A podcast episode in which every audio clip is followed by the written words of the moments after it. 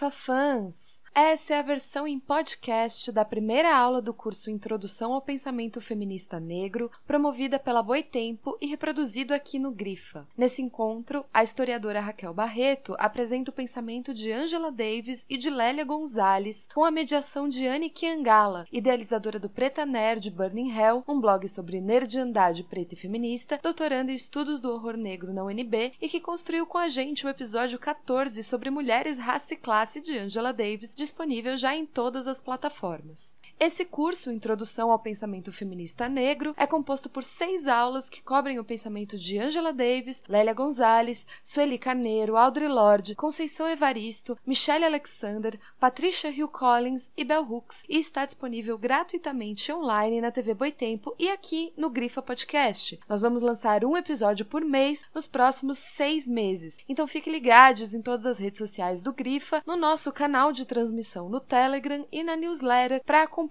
a publicação de cada episódio. O mote desse curso, produzido pela Boitempo e viabilizado pela Lei Aldir Blanc com o ciclo de debates por um feminismo para os 99%, foi inspirado pelo livro Pensamento Feminista Negro, de Patricia Hill Collins, e pelo manifesto Feminismo para os 99%, de Tinzi Aruza, Titi Bhattacharya e Nancy Fraser, ambos publicados pela Boitempo em 2019. Essa programação pretende ser um convite à reflexão sobre a construção de um feminismo para os 99% que seja incondicionalmente internacionalista e anticapitalista. Os encontros do curso aconteceram ao longo dos meses de março e abril de 2021, passado um ano de uma pandemia que atingiu toda a humanidade, mas expôs de forma clara as enormes desigualdades promovidas pelo capitalismo. Torcemos, assim, para que as reflexões mobilizadas nesses encontros possam se converter em poder material e que os tempos de crise em que vivemos antecedam transformações radicais na sociedade. Lembrando que você pode comprar qualquer livro do catálogo da Boitempo com 20% de desconto usando o cupom GRIFA20 e através do nosso link parceiro, o Grifa recebe uma pequena comissão pela venda.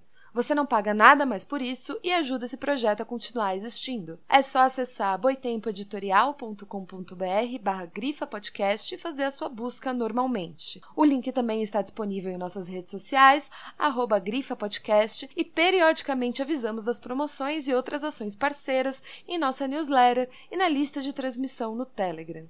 Não perca!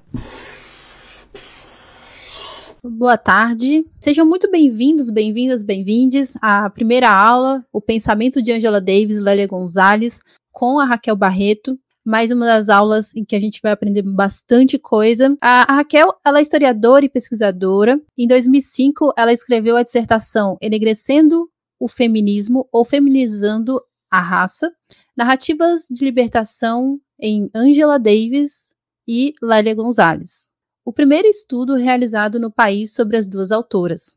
Participou do projeto coletivo de publicação independente dos livros de Lélia Gonzalez, o seu primeiro livro póstumo autoral, pela Primavera para as Rosas Negras, e da historiadora Beatriz Nascimento, produzidos pela UCPA em 2018. Também prefaciou a edição brasileira do livro Angela Davis, uma autobiografia, Boitempo, pela Boitempo, e dividiu mesas com a própria Angela Davis e Patrícia Hill Collins em 2019.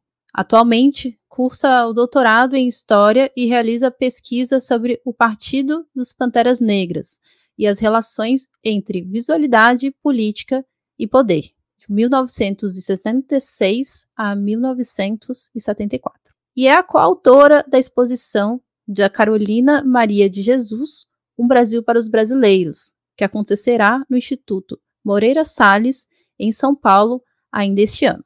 Então, damos início à primeira aula desse curso. Boa tarde, tudo bem com vocês? É um prazer estar aqui hoje com vocês, dando início ao, ao curso sobre o feminismo negro. Me sinto muito honrada de poder abrir esse curso falando de duas autoras fundamentais para a formação de uma concepção de feminismo negro. Agradeço o convite da editora Boitempo, agradeço mais uma vez a mediação da Anne Kiangala, mas também não poderia de tudo começar esse curso naturalizando o fato de que estamos, estamos vivendo uma pandemia, um número de mortes, um número de, de, perda de vidas humanas irreparáveis, que nesse exato momento mais de duas mil pessoas que moram nesse país morreram de ontem para hoje e a gente não sabe os números, do, o número de pessoas que estão perdendo a vida. Então, é, nesse momento que a gente tenta manter a esperança, acreditando em um futuro melhor, em outras possibilidades, a gente não pode negar o que, que a gente está vivendo. E a gente está vivendo, a gente pode nomear isso como uma, uma política pensada para isso, pensada para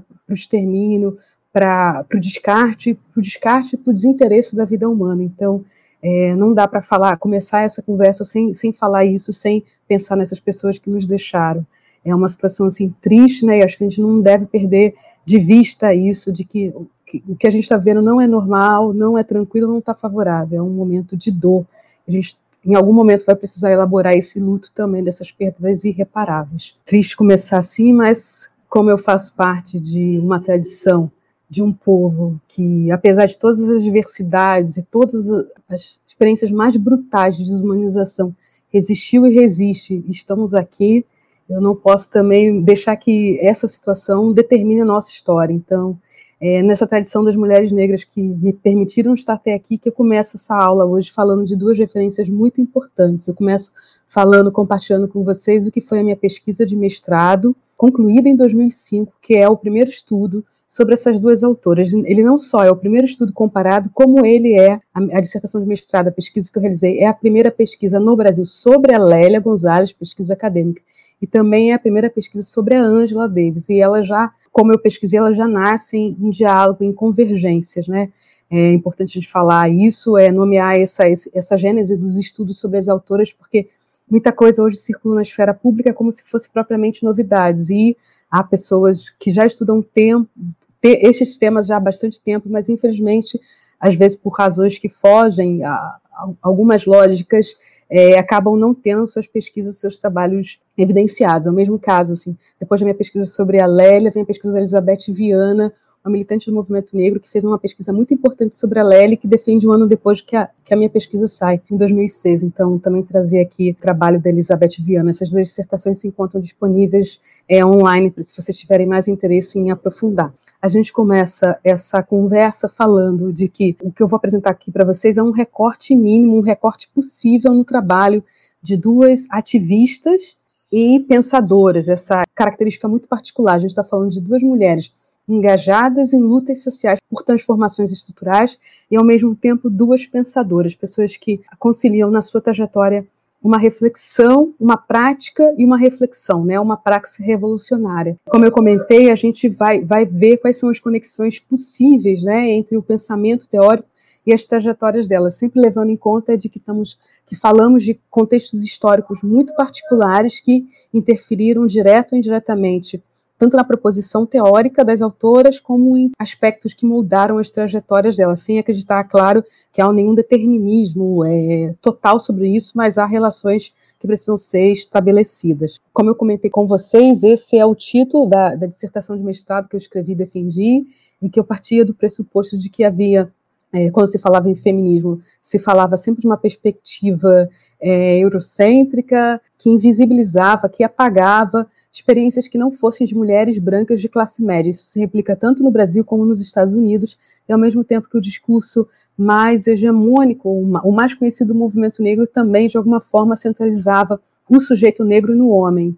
Então, e o discurso feminista centralizava o discurso das mulheres nas mulheres brancas. Então, as mulheres negras ficavam num, num entre-lugar entre esses dois discursos, para elaborar suas experiências e para propor um, um, pensamento também que desse conta dessas experiências, né? E a ideia de libertação é porque essas duas autoras não estão desassociadas de um compromisso com a transformação social, de pontos de vista distintos, assim, alimentados também de orientações teóricas pouco próximas, mas não homogêneas, elas pensavam perspectivas de transformação social. O que torna possível essa comparação entre elas é que eu, eu tomo como partida a experiência da diáspora africana Não sei quantos estão familiarizados, diáspora é uma palavra que vem do grego, significa dispersão. Inicialmente, diáspora foi um termo que o povo judeu encontrou para dar conta da experiência deles, de um povo disperso que passou por uma série de processos históricos que sempre convergiu no fato de, de um povo com dificuldade de localização numa terra fixa, né, por, por, processos históricos conhecidos. Então, a ideia da diáspora é que, apesar da dispersão, existia uma comunidade, um núcleo que tornava o povo judeu um povo judeu. E a ideia, quando esse conceito é tomado para pensar a experiência negra, é que, apesar da nossa dispersão, né, apesar da entrada de pessoas negras na condição de escravizados em vários lugares das Américas, há uma possibilidade de unidade, é possível observar uma unidade comum nessas experiências. É a partir dessa unidade comum que eu começo a pesquisa, que eu começo me interrogando qual é o papel das mulheres negras nesse processo, papel de mulheres negras intelectuais e ativistas, né, pensadoras. É, e aí a gente tem uma,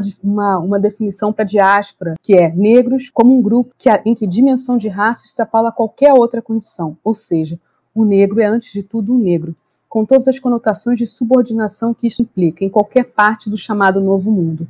O outro tem a ver com o fato de que o racismo antinegro estabelecido globalmente nos permite incorporar a experiência que nos diz, que dizem respeito não apenas à nossa realidade mais imediata, mas também a de outros negros, mesmo que nunca as tenhamos vivenciado diretamente. Há elementos da nossa identidade negra que são, por assim dizer, globais, e isto ocorre mesmo considerando em que ela é medida por diferenças nacionais, de gênero, classe social. Então, a Luísa Bairros é uma militante do movimento negro, uma pensadora, fez a passagem não, não faz muito tempo, ela, ela traz esse, essa definição de diáspora que eu acho muito feliz por condensar a ideia da dispersão, condensar a ideia de que é uma experiência comum, que apesar da, da nossa localização em diferentes estados nacionais, há um ponto de unidade entre pessoas negras e que esse ponto de unidade ele é global. Por outro lado, ela chama atenção de um aspecto muito importante que agora tem sido mais popularizado, né? A ideia de que o racismo como um sistema de, de opressão ele mantém características distintas aos grupos a, a grupos historicamente racializados. Então, a experiência do racismo antinegro não é a mesma experiência que os povos originários vivem, ainda que aponte convergências, e não é a mesma experiência que hoje, por exemplo, aconteça com os povos árabes que têm a religião, o Islã, que é uma religião definida como um caráter étnico. Então a gente vê que há toda um, um, uma ideia de um, de um racismo que se desenvolveu contra o povo árabe em nome da religião, há um racismo com características específicas contra os povos originários, os povos indígenas das Américas, que inclui, sobretudo, a ideia de que se pode se furtar terras indígenas, por exemplo, e no caso de uma marca de uma experiência muito própria da, das pessoas negras é a ideia de que o fato das vidas negras não terem importância. A forma como em todos os Estados-nações, na América, no continente americano, pessoas negras morrem de forma desproporcional. Isso tudo são marcas, no caso nosso, do, do racismo antinegro. Né? É, todo um imaginário que se construiu e como justificativa. Então, chamar a atenção das características de como o racismo e como o racismo afeta, afeta também o povo judeu. Então, como características específicas do racismo tendem a considerar grupos grupos racializados, né? A gente fala racializados porque, nessa mesma lógica, pessoas brancas também são racializadas, mas a ideia de raça sempre sobrepõe ao outro. Então, essa dimensão. Mas, ao mesmo tempo, estamos em estados nacionais e que isso, considero, torna a experiência negra do Canadá, que tem a experiência negra de ser uma pessoa negra no Canadá, um pouco diferente de ser no Brasil, de ser em Porto Rico, de ser no México, de ser nos Estados Unidos. Há marcas do Estado Nacional que interferem na construção da nossa realidade objetiva e também subjetiva na, nas construções culturais e uma série de infinitos. Mas há uma parte dura dessa experiência que é compartilhada. Então, as conexões possíveis que a gente pode pensar né, entre essas duas autoras é que a gente parte de uma história da diáspora e, geralmente, na, nesses estudos da diáspora, pouca atenção é dada para a história intelectual. E quando se é dada atenção para a história intelectual, pouca atenção é dada para o papel das mulheres negras como pro, produtoras quando a gente pensa numa história intelectual da diáspora, a gente não inclui é, mulheres negras como produtoras de conhecimento, como elaboradoras de epistemes. Então, essa é, tentava evidenciar na pesquisa, que eu tentava é, mostrar era qual o papel das mulheres negras dentro da diáspora na produção intelectual, né? O que, que mulheres negras haviam produzido como pensamento? A gente sempre foca a produção masculina e no momento que eu fazia essa pesquisa, no início da década 2000, havia pouca ênfase na contribuição das mulheres negras. E a gente também deve, como eu falei antes, pensar na pluralidade de experiências dentro do Estado-nação. Então, ser negro nos Estados Unidos não é, ainda que tenhamos experiências compartilhadas, há diferenças que são constituídas historicamente e que hoje, mais um pouquinho, eu vou falar de como é que essas diferenças se dão. Né? A Lélia e a Ângela têm essa, essa marca muito forte do engajamento em movimentos sociais, então a gente não está falando de qualquer pensador, a gente está falando de pensadores comprometidas com movimentos sociais, comprometidas com partidos comprometidos com agendas políticas enunciadas, né? E essa é uma abordagem possível de comparação que eu escolhi. Eu poderia ter encontrado outros pontes possíveis para fazer nas autoras. A gente hoje vive no Brasil desde 2019, quando a Angela Davis veio aqui pela última vez, ela chamou atenção para o fato, né, de que por que, que a gente tinha como referência uma feminista negra americana quando a gente tinha Lélia Gonzalez? E naquele momento, a mensagem da Angela Davis era muito clara. Ela até usou uma palavra em inglês chamada workers, é, assim, ela sentiu um desconforto, ela achava aquilo tudo estranho. Como é que vocês me tiram dos Estados Unidos para terem como referência para o feminismo negro quando vocês têm a Lélia? Coisa que a gente já está dizendo há muito tempo, mas precisou vir a americana aqui para falar para a gente. Só que nesse processo, que eu tenho observado como pesquisadora, é que a gente tem tido uma reificação do complexo de colonizado. Quando a Angela Davis diz isso, ela não diz isso para a gente repetir depois. Como a Angela Davis disse, vocês precisam ler a Lélia. Não se a gente entender o que a Angela Davis estava dizendo, a gente tem que entender que não é mais preciso dizer como a Angela Davis disse, é só dizer como a Lélia disse. Então, acho que isso é muito importante, porque, é, como pesquisador de alguém que pesquisa isso há duas décadas, tem me incomodado profundamente esse complexo de colonizado, e eu estudo história dos Estados Unidos, não tem nenhum problema, e, e, que a gente estude outras realidades, conheça outras realidades, mas a gente tem que estar muito seguro, conhecer a nossa própria realidade, estar seguro e sentir muito orgulho da tradição que nos compõe. Eu tenho orgulho da tradição, tanto cultural como acadêmica, intelectual, de pessoas negras no Brasil que permitiram e que permitem que eu esteja aqui hoje falando com vocês. Então, eu acho que é muito importante que a gente também decolonize a perspectiva da recepção de Lélia e não reifique o complexo de colonizado ao dizer como a Angela Davis disse, vocês têm que ler a Lélia. Não, a gente pula a primeira frase, a primeira parte dessa sentença, e já que a gente entendeu o recado da Angela Davis, a gente começa a ler e entender a Lélia pelos seus próprios méritos, que são inúmeros. Eu também não entro em nenhum momento numa uma ideia de valorização hierárquica, o que é melhor, o que é pior, porque isso também não nos interessa. É desse mundo que a gente quer se livrar, do mundo das categorias, o mundo da hierarquização das pessoas. Quem construiu isso é o discurso do colonialismo, que transformou pessoas em mercadoria, transformou ideias em mercadorias, e a gente pensa a gente tenta ver o mundo de uma outra forma e para isso é importante também decolonizar as recepções. Então, tá aqui para frente fazer o esforço para falar da Lélia, não falar da Angela Davis, ou seja, no sentido de falar como a Angela Davis falou, não. É só o que a Lélia falou. É ela, a Lélia é soberana o suficiente, autônoma o suficiente, tem uma epistemologia elaborada com tanta força que ela não precisa ser validada por nenhuma pensadora internacional. A Lélia se vale pelo que ela produziu e porque ela nos deixou como legado. Então, eu acho que é importante marcar, e eu me sinto assim numa situação bem delicada de falar isso, levando em conta que eu estudei as duas autoras juntas e sou especialista nas duas, e me marca profundamente essa valorização e essa forma colonizada, a reificação é, do complexo de colonizado. Eu falei aqui numa outra live da, da Boitempo, no curso que foi só sobre Angela Davis, que quando a gente fala com esse, eu estudo o Partido dos Panteras Negras, e quando a gente fala com esse deslumbre incrível dos Panteras, a gente esquece que a maior experiência de liberdade nas Américas foi feita no Brasil, se chamou Palmares. Então, a gente, quando olha para essas histórias de outros lugares do mundo, histórias de resistência, de lutas, não só de pessoas negras, mas de pessoas indígenas e de outros povos oprimidos e explorados, a gente tem que estar consciente e orgulhoso da própria tradição que nos formou para poder olhar para tudo isso sem esse complexo de colonizado que nos marca tão profundamente. E para as novas gerações negras, tem sido assim uma recepção muito acrítica dessas ideias. A gente está recepcionando isso tudo de forma muito colonizada. Todo esse pensamento que vem dos Estados Unidos negro, ele é importante, é fundamental. O pensamento, o conhecimento está em diálogo, é para ser lido, pensado. Isso não é religião, isso não é dogma, isso é, isso é conhecimento. Se produz no, na troca, no diálogo, na reflexão, na pesquisa mas ao mesmo tempo é necessário não ter nenhuma postura nacionalista, reducionista e nem nenhuma perspectiva colonizada de abraçar todas as coisas acriticamente e falar mais da tradição do outro do que da sua própria tradição. A geração que a Lélia Gonzalez pertenceu, que inclui a Lélia, inclui a Beatriz Nascimento, inclui Eduardo de Oliveira Oliveira e outras pessoas que estão aí vivas, elas estavam lutando contra muitas coisas, contra o mito da democracia racial no, Brasil, estavam lutando contra uma esquerda que naquele momento e hoje ainda infelizmente não tem não tem noção da importância de se pensar raça para analisar o capitalismo brasileiro, para entender as contradições desse país.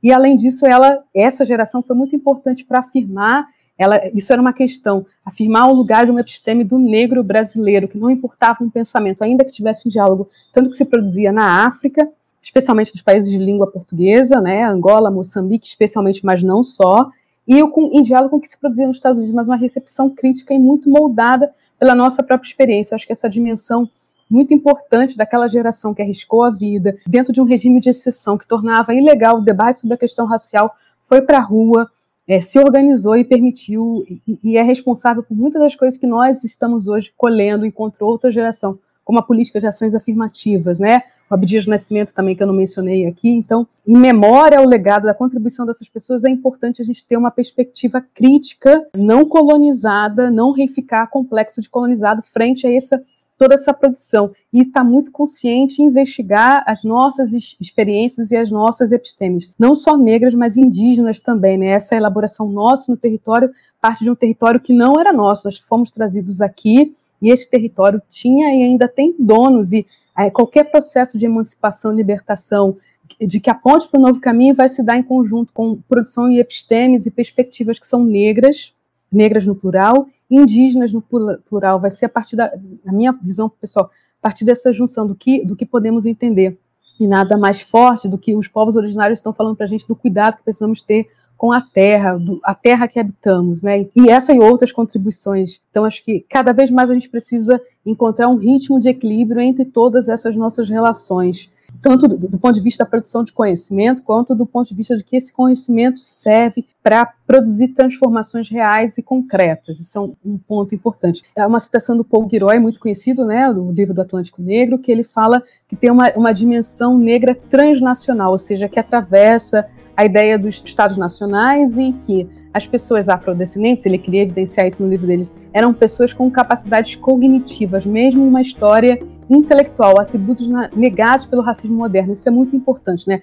A gente falava de como é que o racismo opera, o racismo operou contra as pessoas negras, negando a nossa possibilidade de produção de conhecimento, né? No, no Brasil, o melhor exemplo do que a academia brasileira, que retundantemente nega, hoje timidamente aceita algumas das contribuições de intelectuais negros brasileiros e estrangeiras. A gente já falou isso, eu sempre falo, como é que se pensa um curso de sociologia no Brasil que não tem Fanon como literatura obrigatória? Como é que você pensa é, um curso sobre antropologia brasileira que não tem Lélia como Lélia Gonzalez como leitura obrigatória? Como você pensa a historiografia brasileira sem ter Beatriz Nascimento como leitura obrigatória? Como é que você divide o pensamento, né? E eu acho que, que a discussão que o feminismo negro trouxe há algum tempo tem esse lado bastante positivo de mostrar uma história intelectual produzida, um pensamento, não só uma história intelectual, mas um pensamento produzido so, por pessoas negras que não é só sobre pessoas negras, porque isso também é uma forma muito contundente de diminuir a, a nossa produção, né? Dizer que a gente só olha para o particular.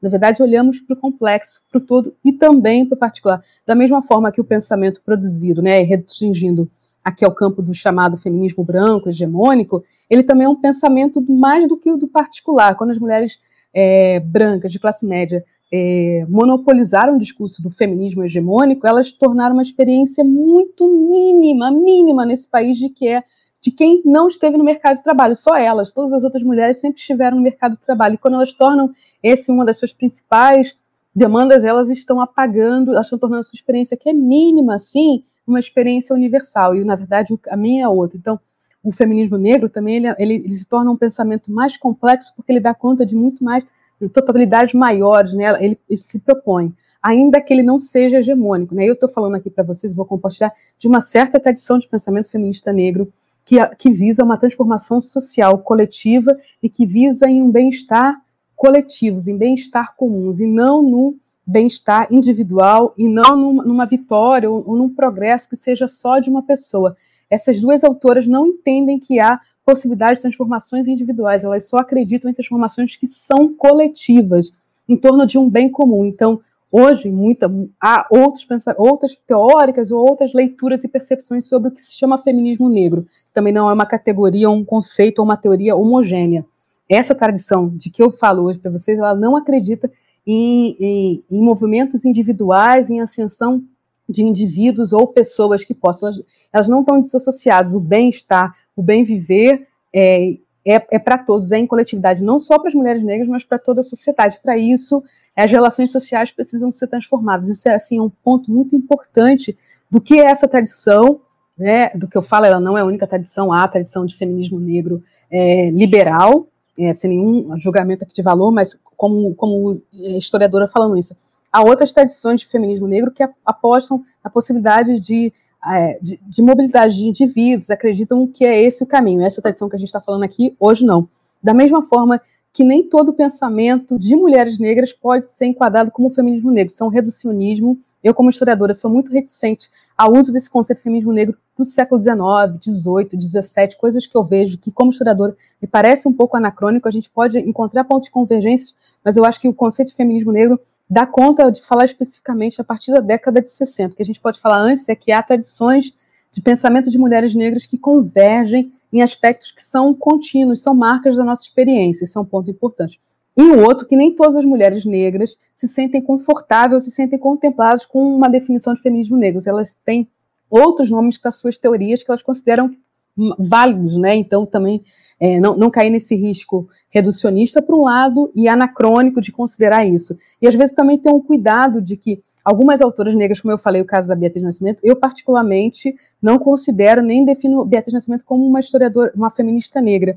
Essas não eram questões que interessavam ela na, pra, na, na produção na produção intelectual, no que ela está propondo como episteme. Ela estava interessada em discutir outras categorias. E quando a gente coloca tudo nessa caixa só, a gente re reduz e novamente a gente transforma pessoas negras e mulheres negras numa coisa, num, num sujeito só, numa sujeita só, né? E que é extremamente problemático. E isso é o racismo que nos torna, tira todas as nossas individualidades, particularidades, nos tornam numa coisa só, né? Por isso pessoas negras são chamadas a responder do que uma outra pessoa negra fez, num outro contexto que eu, nem a Anne, nem que ninguém tem nada a ver mais com isso do que a própria pessoa e quando sabemos que pessoas brancas nunca são chamadas para responder sobre a coletividade. Ninguém vai pensar, ei, o que, que você achou do que o fulano branco? Ninguém vai chegar para um homem branco e vai perguntar o, que, que, o, que, que ele acha do que um outro homem branco fez, porque a gente sabe que um homem branco é um, outro homem, homem branco é outro. Mas nós, pessoas negras, transformadas nessa coisa amorfa que o racismo transformou, é, tirando todas as nossas individualidades e particularidades, acabamos sendo obrigados a responder por coisas que não me dizem menor respeito e não dizem respeito a mim, Raquel, como pessoa, dizem respeito àquela pessoa, a ela como pessoa. Então, isso, é uma armadilha muito grande, como outras armadilhas que a gente vai comentar aí, dessa, dessa circulação desse pensamento é, negro, como ele circula às vezes com, sem determinados cuidados e algumas coisas fora de contexto. Essa é uma, é uma citação muito bonita. A primeira vez que a Angela Davis veio ao Brasil, ela veio em 97, é, num evento de mulheres negras, e a jornada chamava Jornada Lélia Gonzalez. E a Luísa Barros, que eu estou falando aqui muito para vocês, que é uma autora que é ainda muito pouco conhecida, ela faz essa abertura muito, muito pouco conhecida fora do movimento negro. O movimento negro é uma pessoa assim, muito importante e fundamental, mas a contribuição dela foi fundamental. Mas fora ainda pouco conhecida, ela faz essa fala muito bonita sobre sobre a Lélia para a Ângela na primeira vez que ela veio ao Brasil, né? A importância de invocarmos Lélia Gonzalez nesse momento sinaliza o desafio que enfrentamos enquanto ativistas de encontrar novas direção para a luta das mulheres negras no Brasil. Achamos que é muito pertinente ter você, Ângela, aqui hoje, pois de certo modo a sua trajetória como ativista tem muito em comum com a contribuição da Lélia com a nossa luta no Brasil, principalmente porque ela sempre procurou nos fazer entender que a nossa luta no Brasil não é um fato isolado, que somos todos resultados de o mesmo processo de negros na diáspora. Essa é uma, uma frase bonita que, que, de alguma coisa, condensa também o início de uma relação entre essas duas autoras. Isso é uma fala de 97, quando a Angela veio ao Brasil. Pensando um pouquinho, né? A Lélia, o nome dela é Lélia Almeida, esse A aí é o de Almeida, da família dela, da família, é, da família biológica dela. Gonzalez, ela ficou com esse sobrenome do ex-marido de ascendência espanhola, com quem ela sempre narra nos depoimentos sobre ele, sobre essa relação que eles tiveram, quanto ele foi importante e ela manteve esse sobrenome, né? Ela nasceu no dia 1 de fevereiro de 1935 e fez a passagem no dia 10 de julho de 1994. Eu não conheci Lélia, eu conheci Lélia pelo relato de outras pessoas do movimento negro que conheceram, que me relatam muito dela. ela era uma mulher muito bonita, muito alegre, com uma, uma presença muito forte. Você sempre relata. Eu encontrei pessoas que conheceram Lélia de diversas formas, em todo mundo do movimento negro. Eu pergunto, eu perguntava, as pessoas sempre me davam descrições que convergiam muito nessa presença dela, né? E, enfim. Ela era filha do Oxum, não sei para quem, quantas pessoas estão nos ouvindo, isso vai fazer sentido ou não, ela era uma mulher de Oxum, então tem essas marcas assim muito muito presentes nela e na, e na força do, que ela representou, né? E especialmente nessa, isso é um relato muito comum de militantes negros, né? Ela tem uma, ela é um pouco mais velha que a média dos ativistas negros que fundam o movimento negro contemporâneo que nós conhecemos. Então ela já tinha uma formação acadêmica e intelectual que a maioria das pessoas do movimento não tinha. Ela já era professora universitária e ela era muito importante por essa formação que ela dava, uma, uma marca muito grande de professora, daquela pessoa que ensina, que fala e que compartilha, muito generosa no que ela sabia, mas ao mesmo tempo muito isso era muito, muitas pessoas não falam isso. Ela era muito generosa com conhecimento, mas muito consciente da nossa necessidade, enquanto pessoas negras, de nos formarmos, nos informarmos e da necessidade, da importância do estudo. Ela era muito, muito consciente disso e parte da, da mobilidade social que ela fez, né? A Lélia nasceu em Minas Gerais, esse, é, a, é a chegada do irmão ao Rio que possibilita a família vir a Lélia tem a possibilidade de estudar mais do que a média da família. Então, o caminho dela de mobilidade social foi feito por meio dos estudos. No momento, termina a graduação, e a mobilidade social dela é no início da ditadura militar. É um, um momento aí complexo do milagre econômico, de mobilidade de classe social bastante reticentes quando a gente fala disso, de crescimento econômico, mobilidade social. Cada vez mais os historiadores e historiadores da área problematizam todas essas ideias porque é um, um um crescimento complexo, desigual, mas ela tem um, um, processo aí de mobilidade social que se deu por meio dos estudos, uma história de estudo bastante excepcional. E aí essa é uma fala da Lélia muito interessante, falando, comentando disso dela ter que exercer o que mulheres negras exercem nesse país há muito tempo, que é o, o trabalho doméstico. E ela teve que trabalhar um tempo, exercer o trabalho doméstico, mas conseguiu, ao contrário da, da, da grande parte da população negra feminina, feminina no país, ter possibilidade de ir para a universidade, ela estudou na UERJ, na, na verdade, na época chamava Universidade do Estado, Estado, da Guanabara, que hoje é a UERJ, Universidade Estadual do Rio de Janeiro. Estudou, ela fez duas graduações, em História e Geografia, que na época era um curso só, e em Filosofia. Então, ela tem uma, uma formação assim, muito, muito rígida e muito complexa, complexa e completa em humanidades, né? Assim, um instrumental bastante interessante e sólido. Aí só tem uma formação sólida, que é o que permite. A Lélia que está estudando nessa época não é a Lélia do movimento negro, é a Lélia, como ela mesma comenta, da Lady, da peruca Lady, que muitas mulheres negras usavam, então não é a Lélia do movimento social, não é a Lélia ativista, a Lélia militante que a gente conhece em nossa imagem, mas é a Lélia estudante excepcional que tem uma, uma, uma trajetória assim, de mobilidade social por conta dos estudos. A entrada da Lélia do movimento negro, também a Lélia ativista do, da esquerda brasileira. Essa, essa mobilidade de Lélia é muito importante. Ela está inserida na formação do PT, que naquele momento representou a formação de uma nova esquerda, é nova no sentido de que trazia experiências de exilados políticos, que incorporava alguns debates, né, e que se propunha a, a pensar um projeto de país no final, ainda na ditadura militar, mas já encaminhando para o término.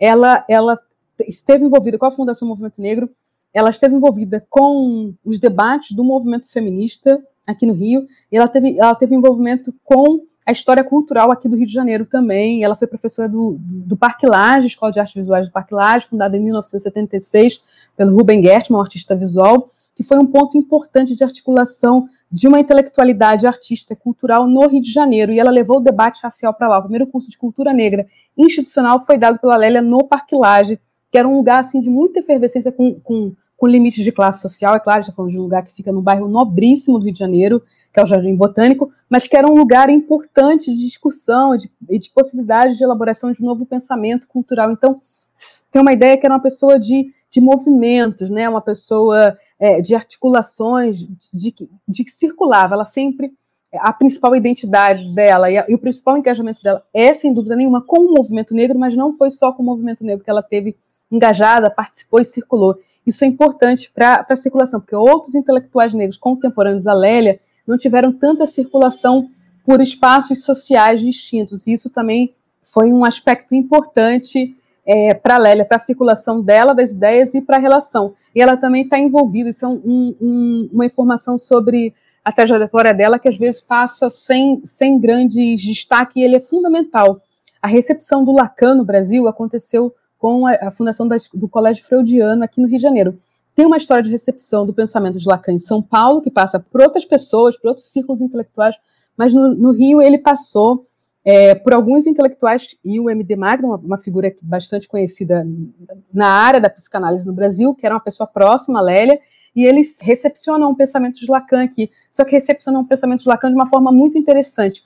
Não recepcionam Lacan colonizado, ou seja, daquilo que eu estava falando lá no início, de recebendo ideias americanas, eles receberam um pensador francês sem reificar categorias que não serviam para o pensamento brasileiro. Eles pegam Lacan e pensam ah, como é que se aplica aquilo, né? E como é que se pensa.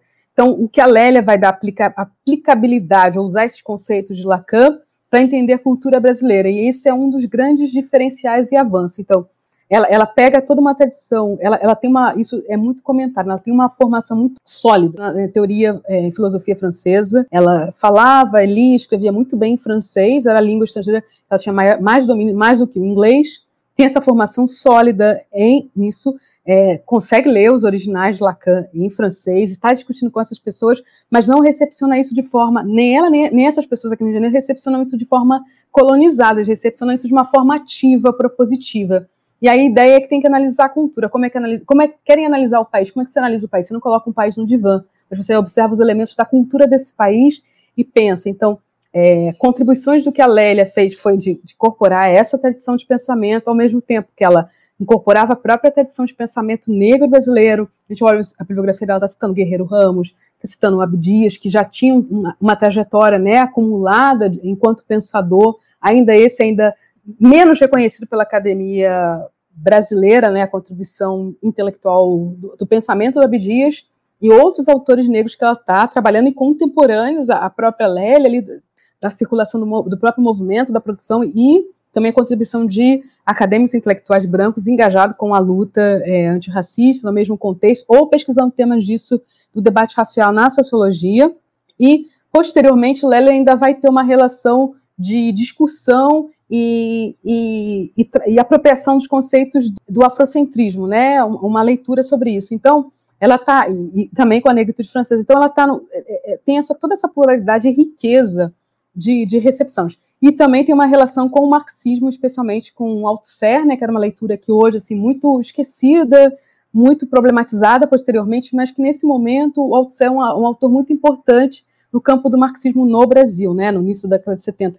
E a Lélia está muito marcada, a gente vê essas, essas passagens no texto dela, desse da década de 70, ela está muito é, próxima ao Tse, Leo Marx, então todas essas coisas que hoje para as novas gerações aparecem segmentadas, aparecem em negação, não, não vamos ler tal autor porque ele é branco, para a Lélia e para a geração dela, essa, era possível ler esses autores, entendê-los e, e, entender a aplicabilidade, as discussões e as contribuições, os aportes, essa é palavra, os aportes que esse pensamento poderia ter, mesmo se tratando de uma é, um uso, uma interpretação, uma produção negra. Está tudo muito em conjunto, em circulação. Eu acho isso uma riqueza muito grande, uma sofisticação muito grande. É, eu, particularmente, toda vez que eu volto para ler Lélia, eu vejo que eu entendi uma parte, não entendi tudo, que ainda tem coisas que eu ainda não entendi. Eu leio a autora há quase 20 anos e tem coisas assim, eu falei, aqui tem uma coisa que ela está falando e eu ainda não consegui entender. Quando eu voltar de novo, eu vou entender.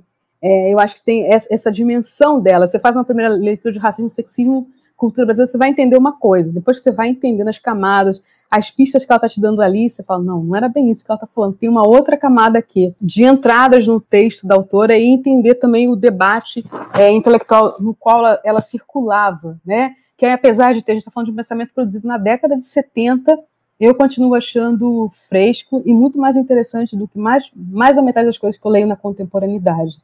É, da mesma sensação que eu tenho quando leio a Beatriz Nascimento, de que isso é foi produzido com tanto empenho, com, tanto, com tanta coragem, com tanto cuidado, que esse pensamento ainda continua é, extremamente re relevante e presente, atual, essa palavra atual para gente. Olá, Grifafã! Peço licença no seu episódio para fazer um breve lembrete. O Grifa Podcast é um projeto independente e autogestionado que depende da sua ajuda para continuar no ar.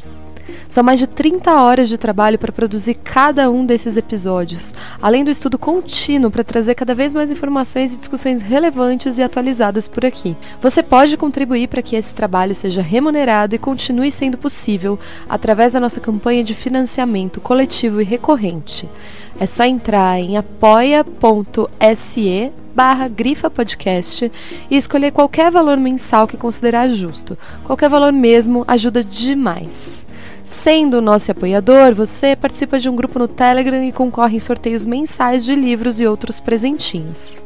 Outra maneira de ajudar é através da nossa parceria com a editora Boitempo, comprando qualquer livro através do link www.boitempoeditorial.com.br barra Grifa Podcast, o Grifa recebe uma pequena comissão e você não paga nada mais por isso.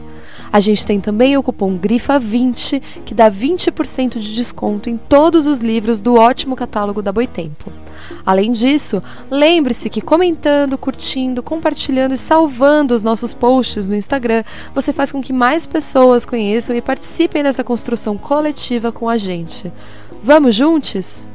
Na minha pesquisa de mestrado, eu fui a primeira pessoa que teve acesso, que fez a pesquisa na documentação do Departamento de Ordem Política e Social, o DOPS. O DOPS, isso, isso em 2000, no início da década de 2000, não era tão conhecido e as pessoas não tinham acesso à documentação. Demorou muito o Brasil por conta dessa discussão que nós não fizemos sobre a transição do sistema de, do regime de exceção para o suposto regime democrático, questões como a Comissão da, da, da, Verdade foram feitas tão pouco, tanto tempo depois, sem falar de verdade na verdade, que essa documentação ficou muito difícil de ter acesso. Então eu tive acesso só em 2002 que eu comecei a pesquisar lá no, no, arquivo estadual, aqui no arquivo público do Estado do Rio de Janeiro, e, e pesquisando o que, que tinha da Lélia. Então a primeira menção a ela aparece não tem nada a ver com o movimento negro. Aparece com ela professora de filosofia de uma universidade particular aqui no Rio de Janeiro, que fazia um grupo de estudo na casa dela.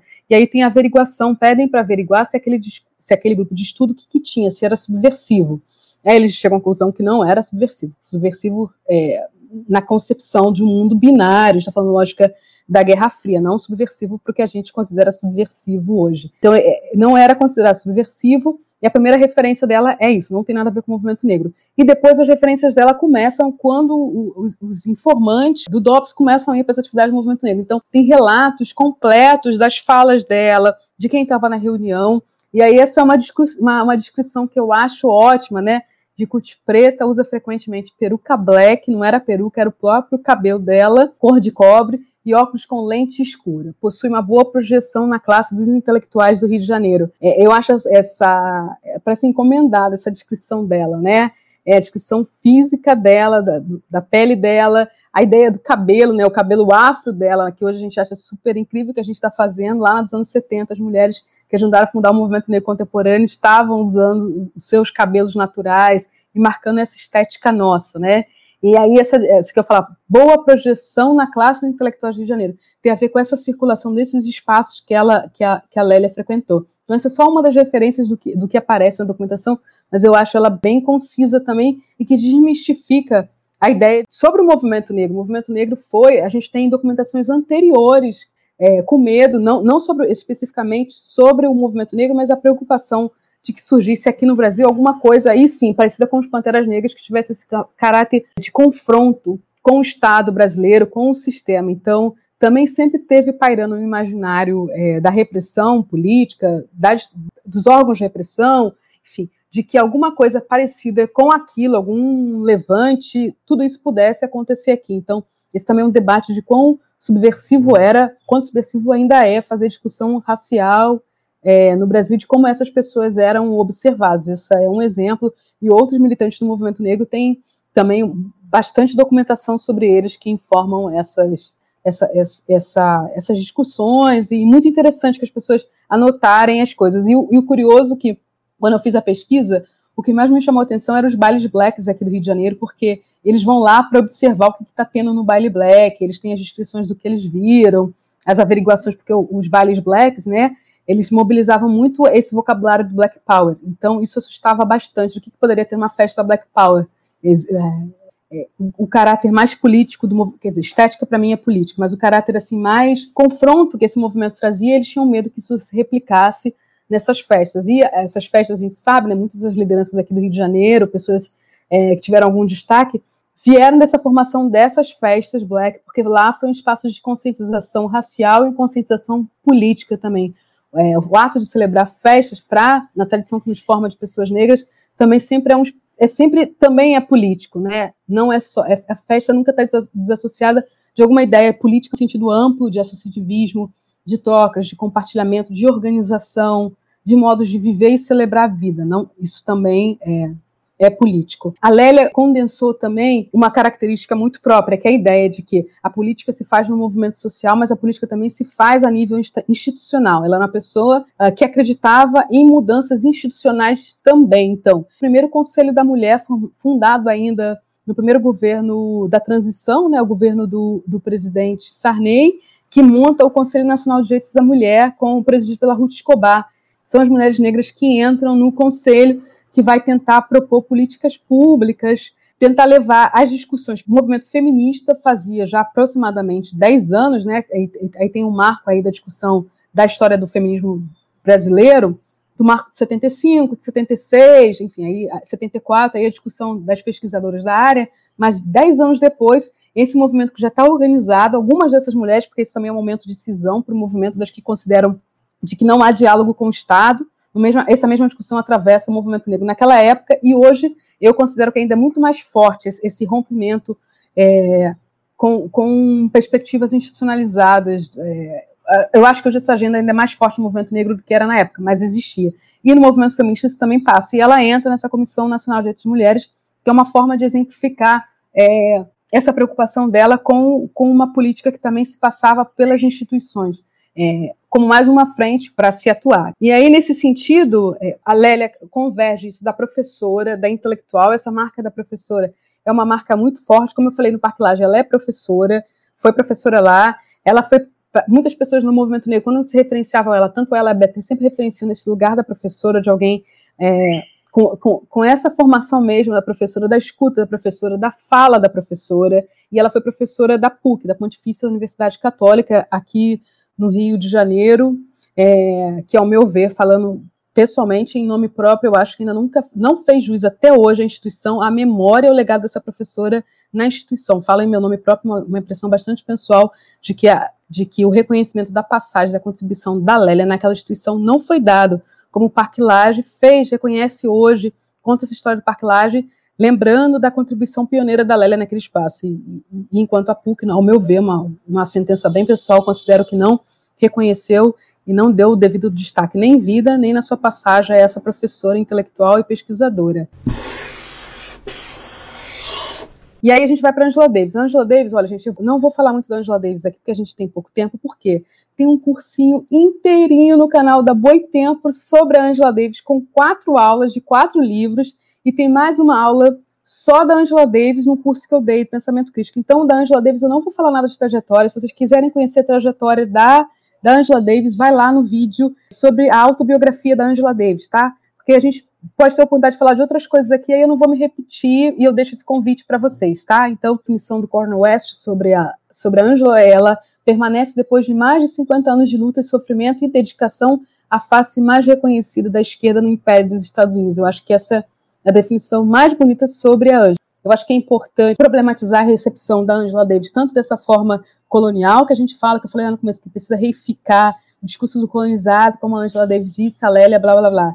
Mas também tem uma outra questão importante, é de como a Angela Davis e a sua geração, eles não lutaram para se tornarem ícones no sentido de uma mercadoria, de uma de uma commodity para vender peças ou, ou, ou, produtos de cabelo, ou maquiagem, ou seja lá o que for. Essas pessoas se engajaram numa luta política por transformações sociais e que para essa geração dos anos 60, é, a discussão so, sobre a politização do corpo negro, sobre, sobre a estética, mas não a estética vazia, mas como a estética, de alguma forma, direta ou indiretamente, refletia uma nova forma de fazer política. Né? Essa imagem da Angela Davis que a gente conhece está circulou tanto pela campanha de libertação dela, mas nenhum momento era sobre um indivíduo, era sobre é, tirar ela de um contexto global, era sobre mudanças sociais e ela só ficou conhecida por razões que não são, é, são, são razões políticas. É o encarceramento dela, é a prisão injusta que ela recebe e é o processo de luta pela libertação dela. Então, é, essas são informações que às vezes aparecem fora de contexto,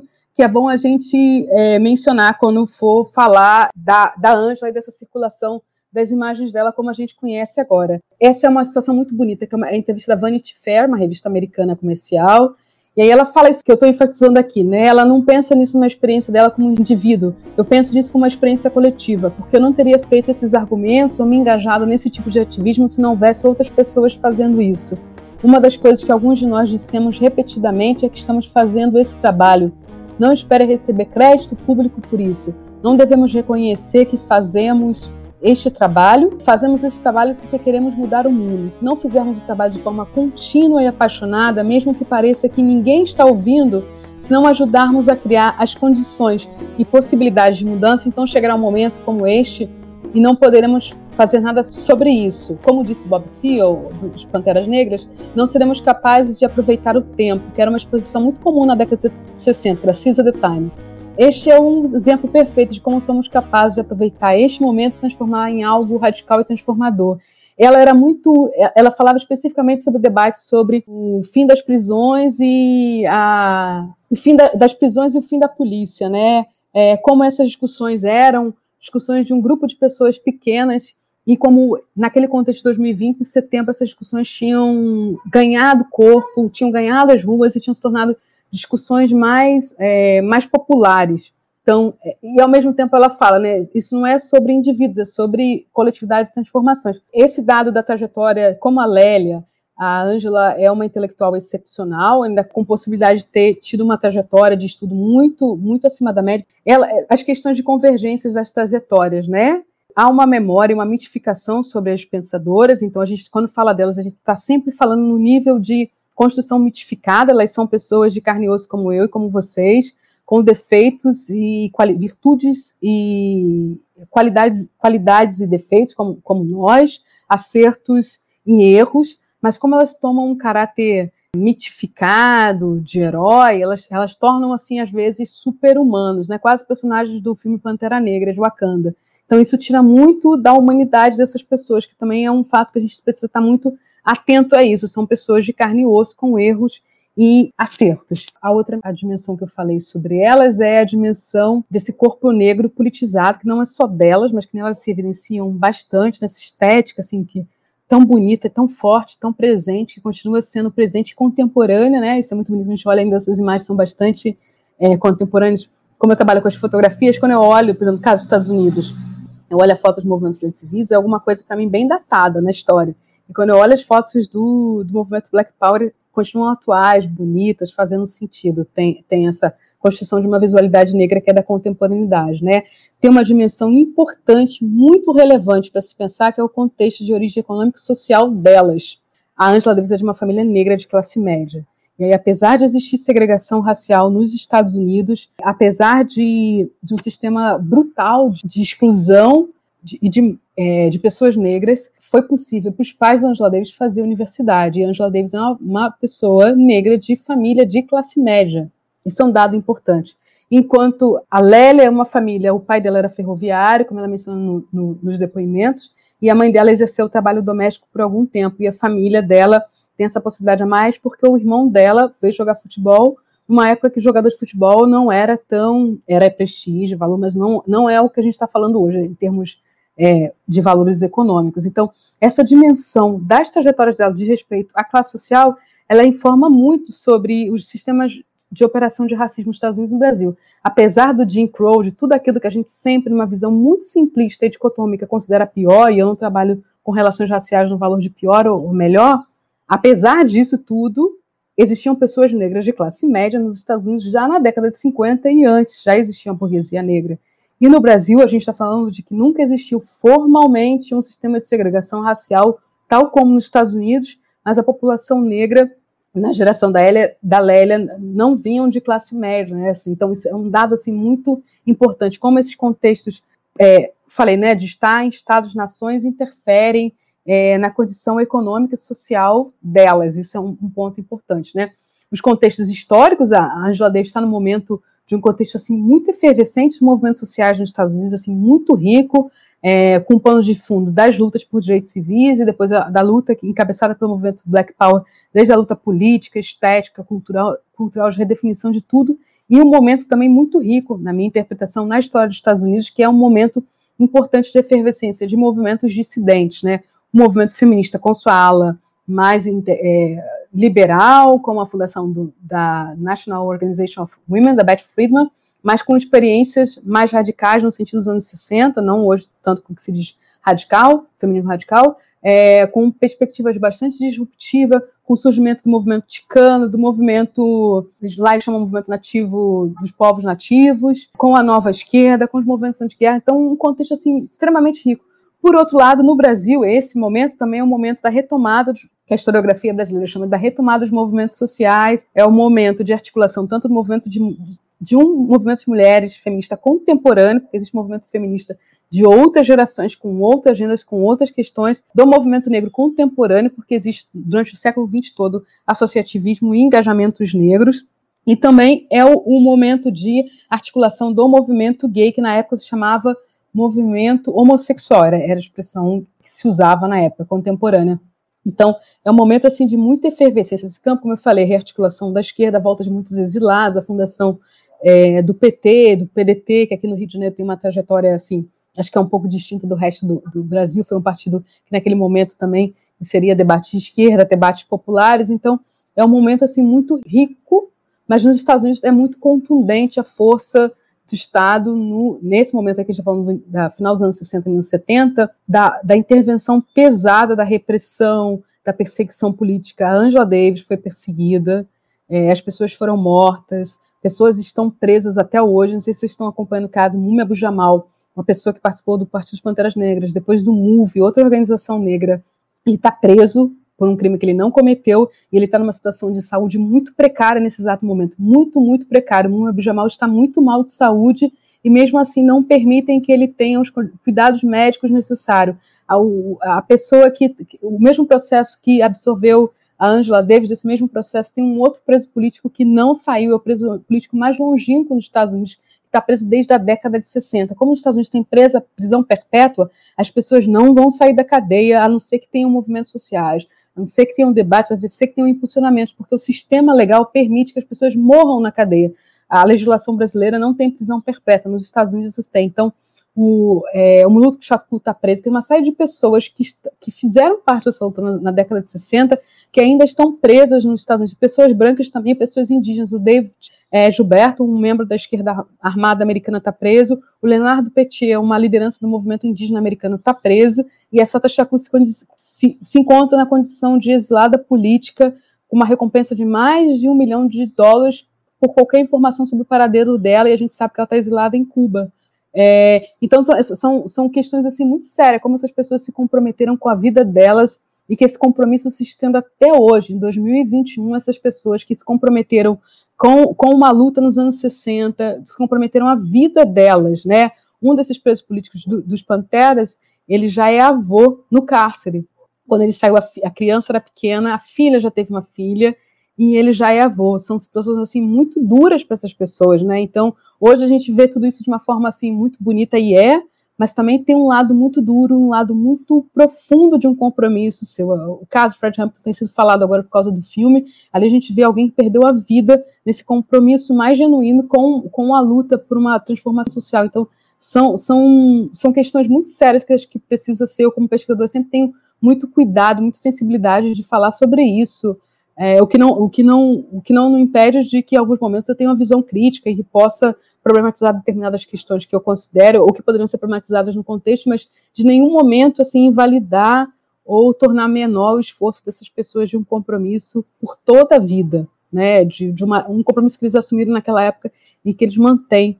É, eu acho isso, isso, muito bonito. E no Brasil também, é, compromisso das pessoas que fundaram o movimento negro, que hoje ainda não são reconhecidas, não são conhecidas é, como o Milton, por exemplo, quem viu o documentário da Emicida vai ver o Milton. O Milton, do MNU de São Paulo, foi a pessoa que disse que a fundação do MNU não ia ser escondido, que eles iam para a rua para fazer aquele ato público. É, isso é um compromisso que as pessoas assumem, que poderia, eles poderiam todos mundo ter sido presos ou ter sido assassinado pelo Estado naquele momento. E as pessoas assumem esses compromissos políticos, né? Eu acho que isso é sempre uma coisa assim muito importante, porque para gerações mais novas, é, as coisas já vêm de outra forma, e às vezes não vêm com um compromisso tão grande das pessoas, como hoje pessoas negras que estão no campo, tanto movimentos rurais como nas comunidades quilombolas, têm um compromisso de vida, como as pessoas indígenas que estão no campo hoje estão sendo. Estão, a vida delas está comprometida com a política, né, de como a, a política toma esse, esse, esse caráter de, de, que você pode ser eliminado pelo seu ativismo, isso é, é, muito sério. A gente pega uma parte mais tranquila disso tudo. Eu estou aqui falando para vocês, né, mas as pessoas estão é, com, com esse compromisso que implica na vida delas. Eu acho que isso é sempre, é sempre muito importante, né, da gente não, não esquecer, não tirar isso de foco. É, então, é, voltando aqui o meu PowerPoint, por isso que a gente tem PowerPoint, porque a gente começa a falar e se perde, aí olha para o PowerPoint, lembra, a gente tem que voltar a falar.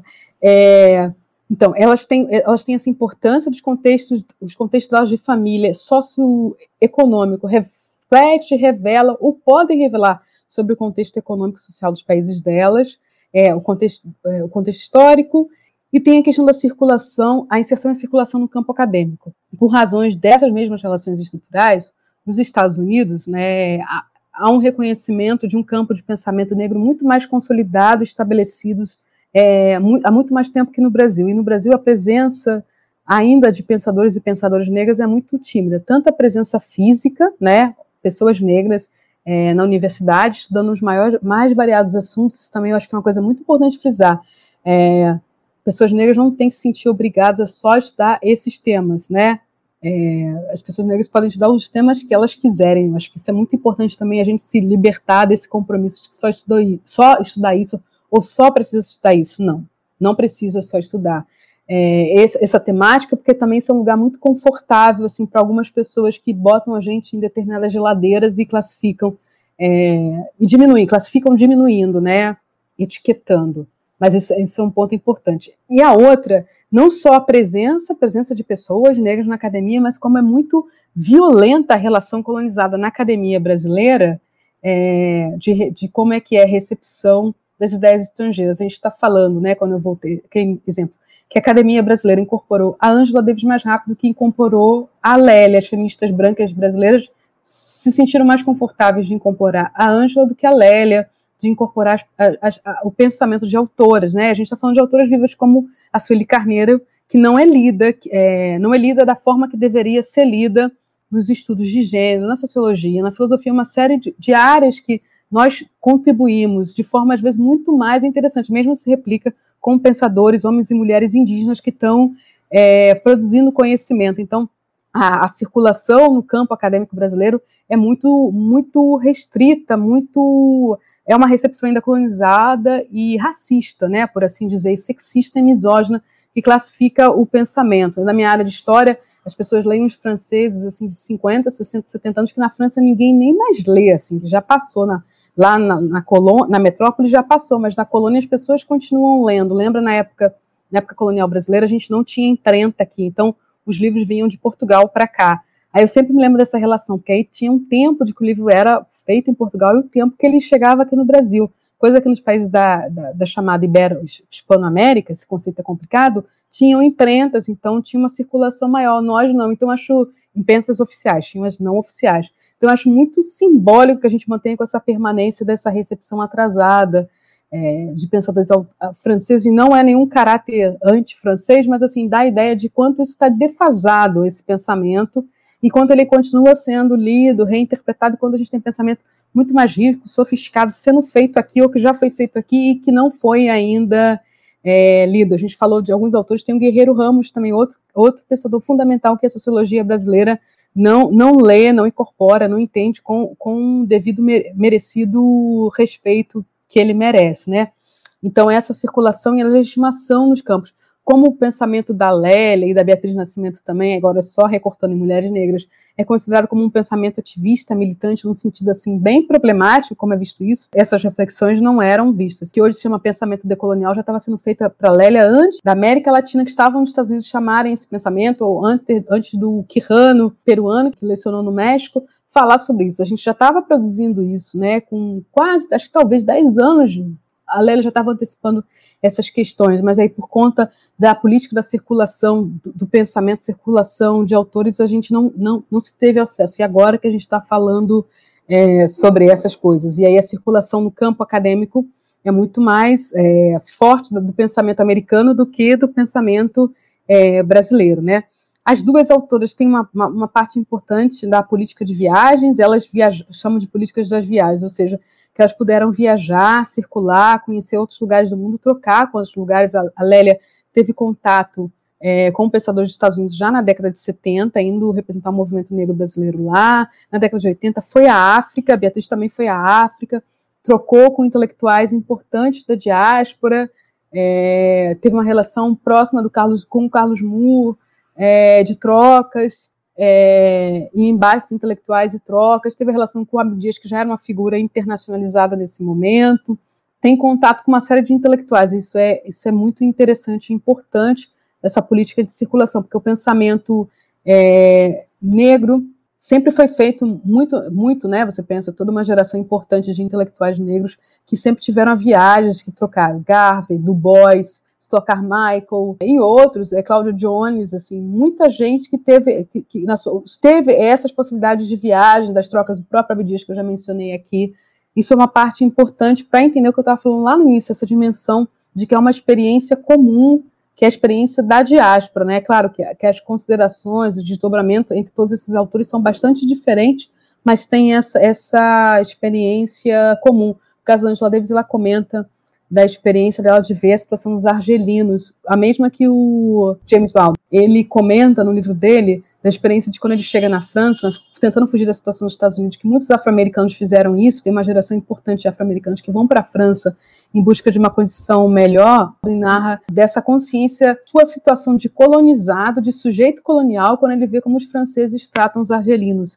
Os argelinos não árabes, né, não, não brancos, não, mas não necessariamente negros todos, mas ali vê aquela, aquela condição de sujeito colonial, da, da noção, a consciência dele do lugar dele de sujeito colonial na sociedade americana, que é o mesmo que a Angela Davis narra em algum momento da autobiografia dela, ver como se tratava os argelinos, era, era ter dimensão é, dessa desse lugar de, de, sujeito colonial. Elas têm uma formação assim, interdisciplinar, é, Lélia, formação, como eu falei no início, a Angela Davis da, da, da literatura depois passa para a filosofia, e ela é filósofa, a Lélia também é filósofa, então tem essa bagagem dura aí das duas com a filosofia.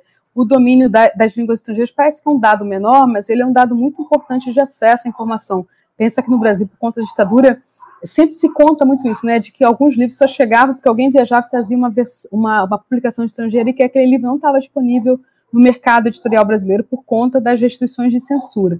Mesma coisa da, da, da Angela Davis, que vai estudar filosofia e que aprende alemão para estudar, para ler, fez uma parte do, do doutorado na Alemanha, lê esses autores em sua primeira língua. Isso é um, um domínio importante do ponto de vista, não é um comentário elitista, tá, gente? É só para entender circulação intelectual a possibilidade de acessar determinadas ideias e, às vezes, um pouco antes do que a sua geração vai acessar, porque você está tendo contato com esse pensamento, lendo, dialogando com autores no original. Por isso, isso não é um caráter de forma nenhuma nenhum pré-requisito para ser um pensador que você fale línguas estrangeiras, né?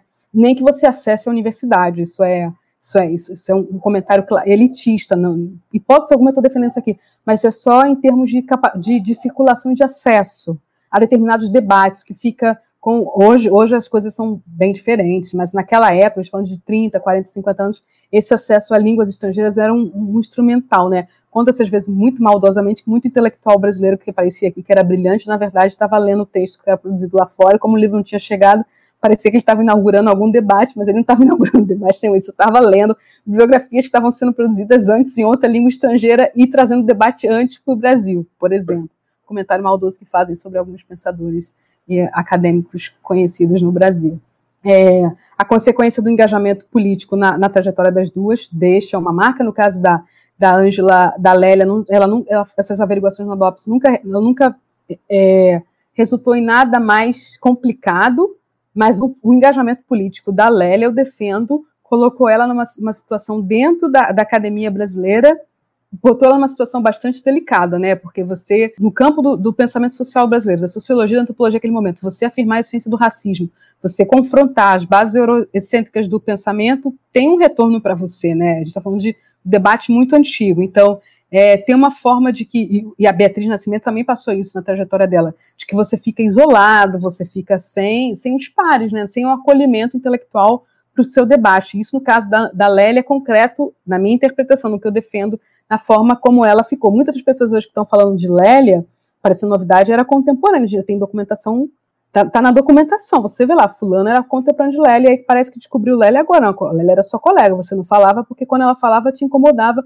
e confrontava, e agora, como já não tem mais para fugir do debate, a gente está falando, ai, a Lélia aqui, ai, Beatriz Nascimento aqui, mas essas pessoas já conheciam, muitas das pessoas contemporâneas que estão discutindo isso são é, da época, ouviram falar e silenciaram esses autores, e agora já não tem mais como aparecem aí falando, ai, que novidade, ai, que incrível, nunca parei para prestar atenção, né? Esses pontos são importantes de serem mencionados. Então, no caso da Lélia, eu já tenho algum tempo que eu defendo que a Lélia é uma intérprete do Brasil, né? Que o pensamento da. Isso é uma coisa muito importante. A gente está falando aqui, e nem vai dar para falar tudo, de duas autoras que são conhecidas mais pela sua contribuição para o feminismo negro, são autoras que o feminismo negro se integra faz parte de um pensamento, discorre e analisa uma série de questões que são estruturais. Então, o debate sobre o feminismo negro, que elas duas são pioneiras, né, por trazer o que hoje é nomeado como interseccionalidade, mas na época não tinha nome, é, é uma parte do pensamento. Eu já defendo isso desde uma publicação de 2018, que Lélia é uma intérprete do Brasil, tentando entender é, a cultura brasileira, a formação social brasileira a partir do sujeito negro, especialmente das mulheres negras. Essa é uma contribuição inaugural da Lélia, que ela vai analisar a cultura é, brasileira. E o compromisso, e, e de uma forma geral, é, a Angela Davis, a gente nunca, nunca deve esquecer de que ela é uma autora marxista, é, comprometida, foi militante do Partido Comunista Americano por muito, americano por muito tempo, comprometida com uma transformação revolucionária e radical da sociedade. Então, essas duas autoras têm, têm essas particularidades sobre isso. Aí a gente para para começar a falar sobre as perguntas. Então tá bom, então podemos começar. O André, ele perguntou o seguinte: Você, Raquel, consegue perceber algum avanço nas universidades brasileiras em relação a mais professores negros assumindo cargos de professores? Ah, sem dúvida, né? A gente teve um aumento da presença de acadêmicos negros na universidade, é muito maior, um crescimento.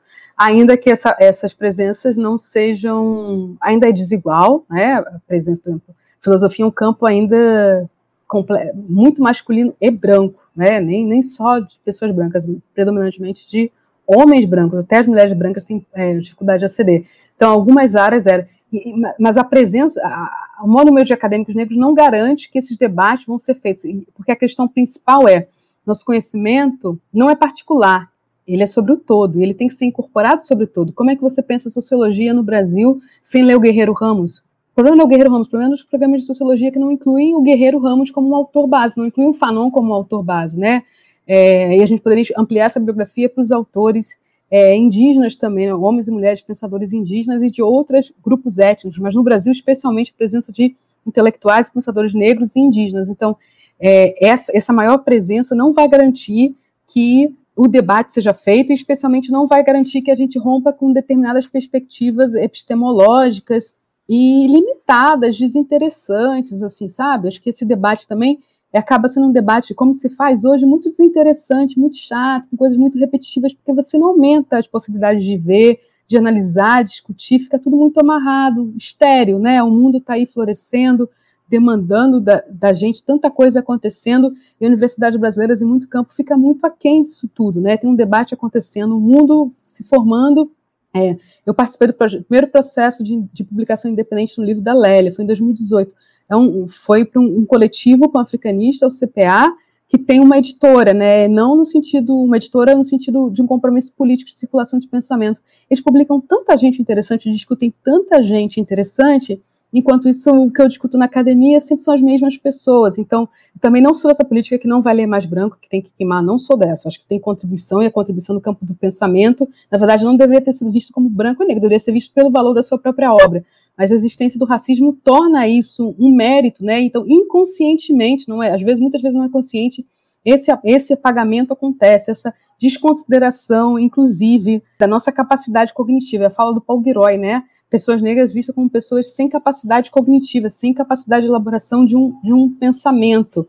Então, isso é, é muito marcado no, no, campo acadêmico brasileiro e ainda marca para esse complexo de colonizado. Então, tá, a gente incorpora os gringos, os americanos, é, mas os brasileiros a gente não lê, as pessoas da América Latina a gente não lê. Então, é, são debates que acabam se tornando muito, muito desinteressantes, pobres, né? Sem, sem vida, sem, sem, sem demandando o que está acontecendo, o que, que, o mundo demanda da gente, né? A filosofia é, uma, tanto a Lélia como a Angela Davis têm essa dimensão de uma filosofia que está em diálogo com o mundo. Você vê o que a Angela Davis está falando hoje, a produção dela está em diálogo com que as coisas estão acontecendo.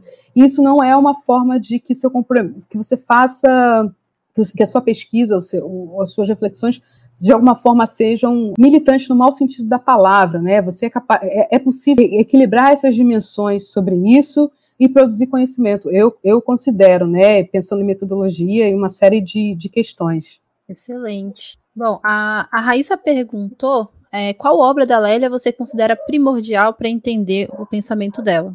Eu, eu, eu, eu, racismo e sexismo na cultura brasileira, mas naquela que você vai, e os depoimentos dela são, são muito bons também, é, porque quando ela falava no mais falava explicando, né, mais do que tem essa dimensão também da fala e aí lembrar assim, do que a gente tem publicação dela, eu não vou, não vou conseguir passar aqui, né? O caso Angela deve ter muito mais publicação que a Lélia, e tem a ver um pouco com as estruturas da formação do, do campo de pensamento desses dois países, mas é, é, uma formação, a nossa formação como pessoas negras do Brasil se passou muito pelo campo da oralidade, e, e a formação é pela oralidade. Então, ela, quando está falando, alguns debates são mais pautáveis, e quando a gente lê a Lélia, que algumas coisas às vezes fica muito, fica um pouco mais distante, demanda assim um pouco mais de compreensão sobre algumas coisas. Mas de qualquer forma, claro que dá para entender, só quando eu falei dessas dimensões do texto, você vai entendendo, você vai conseguindo ver que aquele texto é uma piscina, que dá para ir mais fundo e que, e que ele vai entrando em outras dimensões mais profundas, mas é um, um texto racismo e sexismo na cultura brasileira. Eu, eu, eu, considero que é um texto muito importante para iniciar essa conversa sobre Lélia. Então, assim, continuando a pensar um pouco mais sobre a questão bibliográfica, a Juliana perguntou se o que, que a gente ainda precisa aprender com a Lélia e com a Ângela e com os anos 70 para enfrentar a crise instalada, o aprofundamento do neoliberalismo e os desdobramentos disso no nosso tempo. Uma pergunta boa, né? Eu acho que o que essas autoras informam é, é a ideia de projetos globais de transformação social, e aí essa discussão sobre o sistema capitalismo na obra da, da Lélia, a gente tem isso muito concreto numa, numa, na produção dos anos 70, que ela está analisando a formação do capitalismo brasileiro. Isso depois se dilui um pouco nos, em outros debates que ela vai fazer ao longo dos anos 80 e 90, mas isso é muito forte. Elas têm uma análise do sistema capitalismo e como é que raça vai informar, informar. Elas têm um caminho um pouquinho diferente aí sobre um pouco diferente da interpretação sobre a, sobre a origem do racismo nas duas autoras. Tem, tem um pouco uma base diferente, mas ela, elas têm essa ideia do global, da luta pela transformação social. Eu acho que essa dimensão de que um conhecimento aliado a, um, a uma, ao engajamento é importante. A, a, a, perspectiva aqui dos movimentos sociais, do com ou não a participação em política institucional, mas do engajamento em coletividades é, é um, um, um ponto importante para elas. Então, é, é um conhecimento que está tá colocado com, com lutas, informando e sendo informado, porque o que a gente também nomeia hoje, que essas autoras produzidas, é, é bom a gente entender de que elas também estão debatendo no movimento, então, muitas dessas reflexões que elas trazem para a gente, que elas registraram em textos, eram reflexões que estavam sendo feitas no conjunto pela geração, não dá esse debate do desencarceramento na obra da, da Angela Davis, parte da experiência dela com, John, com George Jackson, parte da experiência também que o Partido dos Panteras Negras e outras pessoas dessa geração está tendo já entendeu o sistema do encarceramento, como o racismo opera na modernidade, no encarceramento desproporcional de pessoas negras. Todos esses são, são debates que estão acontecendo no contexto e nos movimentos sociais. Elas têm essa, essa dimensão social, e às vezes a gente esquece, os movimentos sociais são produtores de conhecimento também, de epistemes também, não é só a universidade que produz conhecimento e epistemes, os movimentos sociais também produzem conhecimento e epistemes. E às vezes essas coisas ficam meio estanques ou, ou separadas. E elas tinham essa possibilidade, que eu acho que é muito bacana, das circulações, são pessoas de circulação. A, Ângela e a Lélia circularam. A Ângela, como eu falei, né, foi do Partido Comunista Americano, é, a, Angela, a Lélia teve toda essa circulação aqui no Rio de Janeiro, em outros lugares do Brasil, então elas, elas tiveram, a Ângela teve um engajamento, foi uma pessoa, uma figura pública nos países da ex-União Soviética, isso é importante também, que dois livros que a gente lê, Mulher, Raça e Classe, foi produzido no contexto que existia a União Soviética, existia o Bloco é, Socialista, e o que ela produz hoje já produz sem a existência desse outro bloco. Tem, tem eu, eu, comento isso na, na aula que eu dei do curso Pensamento Crítico, isso é um, um debate importante para a gente pensar ali no caso específico da Angela Davis. Quem quiser conhecer mais sobre esse debate, eu explorei lá melhor.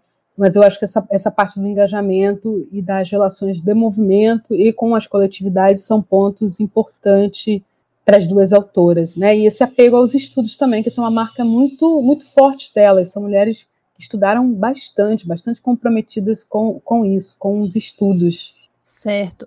Raquel, essa semana uma, um dos tópicos das nossas conversas assim foi exatamente a relação entre a, a Lélia e o pensamento marxista, né? E aí não por acaso, muitas das perguntas que estão aqui no chat, assim, muita gente, assim, teve até uma afirmação meio categórica, tipo, é, sabe-se que a Lélia não tinha na superação do capitalismo a superação do racismo. Então, aqui ela atribuiu o caminho para a libertação do povo negro. Então, assim, muita gente perguntando se ela era trotskista, se ela era marxista, daí eu acho que talvez a, a questão seja qual que é a relação né, da, da Lélia com o pensamento marxista. Certo, ó, isso é importante. Independente de Lélia e Ângela, tem dois debates que consideram, dois debates que atravessam pensadores negros, a comunidade negra que é. Há uma interpretação que considera que o racismo é consequência do capitalismo e que logo, isso não é exclusivo da Angela Davis, mas que logo o sistema capitalista sendo abolido, o racismo será abolido.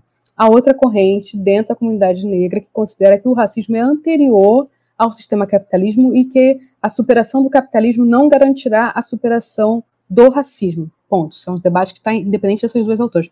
Essas duas autores incorporam essas duas visões. Então, é, a Lélia não considera que é automático e a Angela Davis considera que, não sei se é automático, acho que também seria bem leviana falar automática, mas ela considera assim muito mais engendrada essa relação. Então, elas estão refletindo disso. Nos anos 70, a Lélia tem uma relação mais forte com, com o marxismo, participou de uma organização que foi a Convergência Socialista, teve uma passagem por lá, que muitos, muitos militantes, muitas lideranças negras passaram pela convergência, porque no campo da esquerda, daquele momento, a convergência foi um parte de uma tradição, inclusive trotskista anterior, né, de, de, do Celiar James e outros, a Cláudia Jones, que era trotskista, que debate, né, dentro do, do campo marxista plural, é, há, há correntes ou há tendências, não sei exatamente como vertentes, que, que debatem a questão racial de pontos de vista e há engajamento de intelectuais negros, ativistas militantes com essas correntes. Então, tem uma corrente que vem do trotskismo com Celia James, com Claudia Jones e com outros. É, no Brasil, a, a, CS, como gente chamava na Convergência Socialista, incorporou muitos militantes negros que depois saíram, que foram para o MNU e tal. Então, a Lélia tem uma passagem pela, pela, pela CS. É, isso eu encontrei mais nas falas das pessoas do que eu me lembro de pouca informação disso. E aí o que se narra é que no contato dela mais, em outros momentos ela faz uma passagem e, e começa a não ter esse distanciamento. Mas ela nunca deixou de ser uma pessoa de esquerda e aí entendendo esquerdas no plural, né? Não, é, nunca deixou, nunca foi uma pessoa de direita, isso é. Tem um texto dela, dos últimos textos que ela dá, que ela vai na Martinica e ela, ela comenta assim, perceptível a visão dela de mundo. Ela saiu do PT pro PDT, porque aqui no Rio de Janeiro o PDT tem uma história, e o PT tem outra. Não vai dar para a gente explorar isso, que tem que ser feito com muito cuidado. Então eu não vou falar isso irresponsavelmente. Depois vão editar aí a minha fala e vai parecer que eu falei outra coisa. Então, mas no Rio de Janeiro o PT e o PDT tem uma história bem diferente do PT e do PDT do resto do Brasil. Então ela sai do PT e vai para o PDT aqui no Rio de Janeiro. Então, eu entendendo esquerdas no conceito amplo, Lélia foi uma pessoa de esquerda. Pensando numa determinada perspectiva marxista estrito senso, ela não era marxista nesse estrito senso. Leu Marx, usou Althusser, tá, lá na bibliografia dos anos 70, e tampouco considero que Lélia era antimarxista, não era, mas é só uma ênfase que dava ou não a, a determinadas leituras de, de autores, né, então isso também é uma, é uma, leitura que tem que ser com cuidado das pessoas que não conhecem a produção da Lélia dos anos 70, lá não vê é, essa, por exemplo, a presença do Althusser, é, que foi um autor, como eu falei, bem importante no debate da década de 70, pensando a dimensão estrutural, tanto que a discussão de ideologia que a, que a Lélia faz está pautada no Althusser, de como o Althusser vê, vê ideologia. Então, esse é um debate. Tem uma, uma pesquisadora agora da, da, da nova, chamada nova geração, que tem um trabalho muito bacana sobre reprodução social, uma série de coisas. O nome dela é Bárbara Machado. Ela, ao meu ver, é a pesquisadora que melhor destrincha essa relação do, da, da Lélia com a teoria marxista. Então, quem quiser isso, lê a tese da Bárbara Machado, está tá aí, é, já está disponível online, ou lê os artigos dela, porque ela vai trabalhar isso de uma forma mais cuidadosa.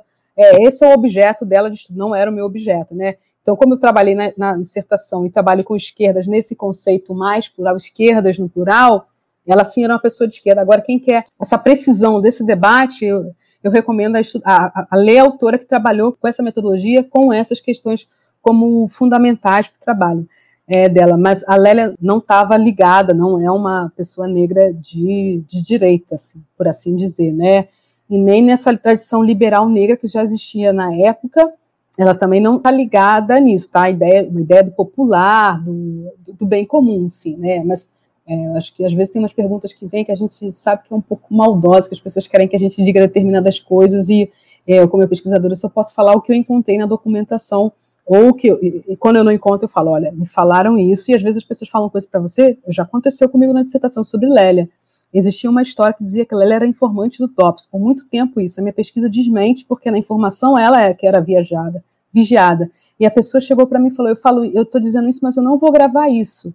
E aí é, tem essa, esse cuidado também do que, que, as pessoas falam, as besteiras que eu encontro, é, estudando os temas que eu estudo, assim, na internet, é, as panteras negras, imagina parte das panteras, imagina quanta coisa eu encontro é, quando as pessoas falam esse tema, né? Então, sobre esses autores é importante ter o cuidado, né? E que vem o lugar da pesquisa, do que está documentado, onde é que está, qual é a sua fonte para poder afirmar e, e, e, mencionar isso. Então, isso eu, da, das minhas leituras, do que eu encontrei, é isso que eu, que eu posso falar.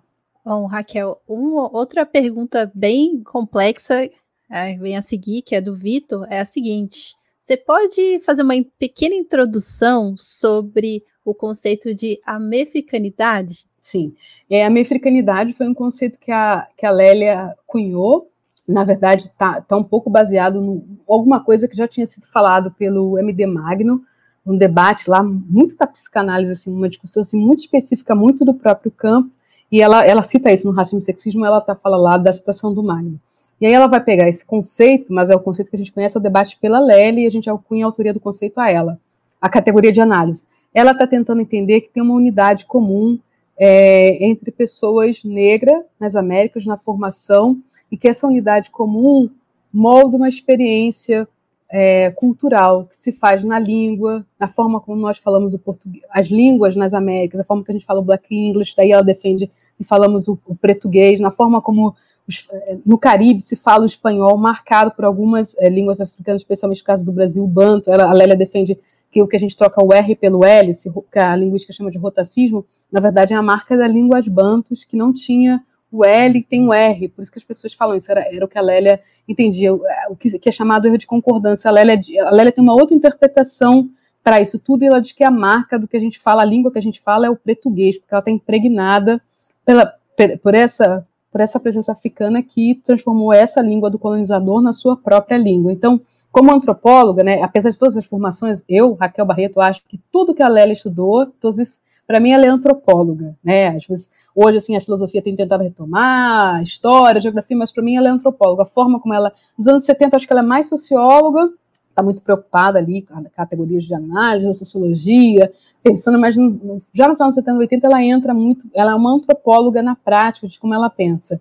É, e aí ela está interessada na cultura, entender é, esse debate da cultura, da formação cultural entendendo de que os modelos que informaram foram modelos é, bantos e orubás e, e, e acãs, que ajudaram na formação cultural das Américas, né, essa presença e no contato com a terra, né, ela começa a apontar para essa relação com os indígenas, ela aponta, já tem um, um, um caminho aí de debate, de pensar dessa América Latina, não mais América Latina, mas América Latina, por essa, por essa presença negra e indígena no continente. Esse é um debate mais complexo, assim, é, que não dá para fazer tão rápido, mas é, é, já é a perspectiva de uma produção do conhecimento do Sul, nesse né, debate que se chama do Sul, já ela já está inaugurando isso que você fala, ela está inaugurando o debate antes desses caras aparecerem, ela já estava falando tudo isso, né? E aí isso é muito importante, porque a Lélia, hoje eu estaria bastante incomodada essa história, aí eu estou falando o que eu acho, na minha opinião, com essa história dela com ficarem, ah, como a Angela Davis disse, a Lélia, porque ela tem uma visão dos Estados Unidos crítica. Você pega lá o depoimento dela que está no Patrulhas Ideológicas, ela fala que nós, é, que os, os, americanos são lá o barato deles, que nós temos o nosso barato, que nós temos a África conosco, na nossa religião, nas escolas de samba, que nós trouxemos a África, que a África está presente conosco. E ela está muito mais interessada em entender as experiências da África, do continente africano, que ela foi algumas vezes, é, e com a experiência da América Latina. Ela tem uma relação, uma, uma, foi a Costa Rica, troca com, foi ao México, trocou com pessoas da América Latina e consegue trazer esse debate muito mais próximo para uma realidade latino-americana e como muitas pessoas da geração dela, isso é uma experiência meio geração, tem uma, uma certa, vou usar a palavra aqui não acadêmica, má vontade com os Estados Unidos, ser da geração dela, né? Os Estados Unidos é o país imperialista, muito marcado, assim, um debate muito da época. Então, a Lélia, como outras pessoas da geração dela, aí, não só pessoas negras, né? O campo do pensamento social, da intelectualidade, a relação com os Estados Unidos era um pouco mais complexa que hoje. No movimento negro tem uma vertente, né, que sempre chamada de americanista, que, que sempre teve muito ligado aos Estados Unidos, mas tinha uma outra vertente que eu acho que era mais intensa, que não estava. sentia os Estados Unidos como referência e tal, mas eh, se pautava em outras referências, né? É, muito em outras referências. A própria tradução dos autores é, não era não era tão não era tanta gente que conseguia ler os autores americanos naquela época, porque muita coisa não tinha tradução, né? não chegou aqui ao Brasil, só, veio, só vieram as traduções depois. Então conhecia mais da imagem do ouvir falar de fragmentado do que o conhecimento. E o Francis Fanon, por exemplo, está traduzido no Brasil desde 68. Então, ele é um autor, por exemplo, que todo mundo no movimento negro brasileiro, todo mundo não, mas que era uma leitura que a gente sabe, uma, uma, é, quem faz história intelectual entendendo recepção, consegue mapear como as pessoas leram, como leram, é, como eu falei, o Agostinho Neto, como leram o Mandela, o Bico também, o Steve Biko, né?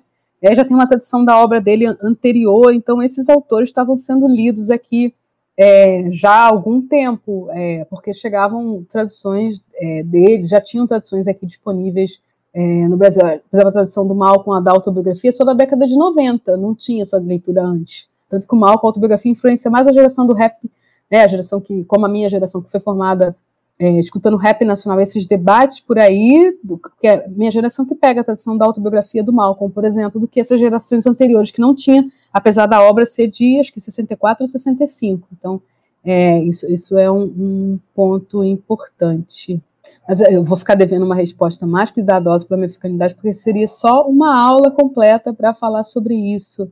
Como vocês viram, eu, né, assim, lamento que tenha sido tão corrido, porque é muita coisa para falar e é, e, e, muita coisa eu considero tudo importante, por isso que eu estudo o tema, mas assim, tentar destrinchar, apresentar um painel muito grande, então essas coisas a gente acaba passando é, um pouco mais rápido, mas sim, precisaria de, um, de uma atenção e um cuidado maior para discutir é, a mefricanidade. Para quem quer conhecer a mefricanidade, a, a, pesquisadora que, que melhor trabalhou isso se chama Cláudia Pons. É, tem um artigo dela na revista de estudos feministas, vocês botarem Cláudia Pons, revista de estudos feministas, um artigo, um artigo que está bem explicado esse debate. Então, essa, para esse debate sobre a Lélia, eu recomendo que vocês leiam a, a Cláudia Pons. É, para quem quiser conhecer melhor sobre a trajetória da Lélia, eu, eu, recomendo que leia o trabalho da Elizabeth Viana, também tem a dissertação disponível na internet, que são autoras né, que, que fizeram outras pesquisas, todas vieram depois da minha pesquisa, e que foram é, ampliando pela riqueza da autora, né, foram ampliando, e tem trabalhos que eu considero muito importantes. A Cláudia Pons é esse, sobre esse debate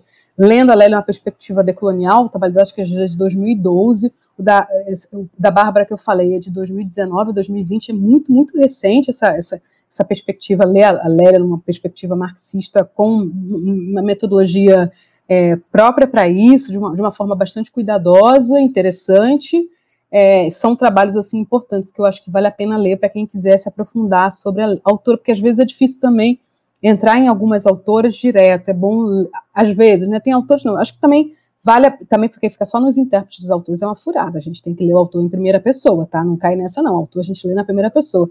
Mas tem autores que às vezes vale a pena a gente ler uma pessoa, ou você lê o autor, a autora não entendeu nada, vai para o intérprete da autora, aí você fala, ah, era sobre isso, porque alguém se dedicou aquela pessoa leu e vai dar chaves que vai ser importante quando você relê o texto, você entender melhor as coisas. Nunca substituam a leitura de um pensador, uma pensadora em primeira pessoa. É, isso é, é, é, é, o, é o que é mais importante, mas alguns autores têm algumas particularidades que às vezes, assim, a leitura de intérpretes ou de pesquisadores da área ajudam a gente a entender algumas coisas melhor, destrinchar, evidenciar, a, a, economizar o nosso tempo de procurar uma bibliografia enorme para entender um parágrafo, então isso aí é, é interessante. O autor fala uma coisa assim, muito importante sobre as duas autoras, eu acho que quando a gente olha para a teoria, que não, não deu, deu, tanto tempo de eu conversar com vocês, é tem um aspecto que é, assim, para mim, a grande, grande contribuição dessas duas autoras.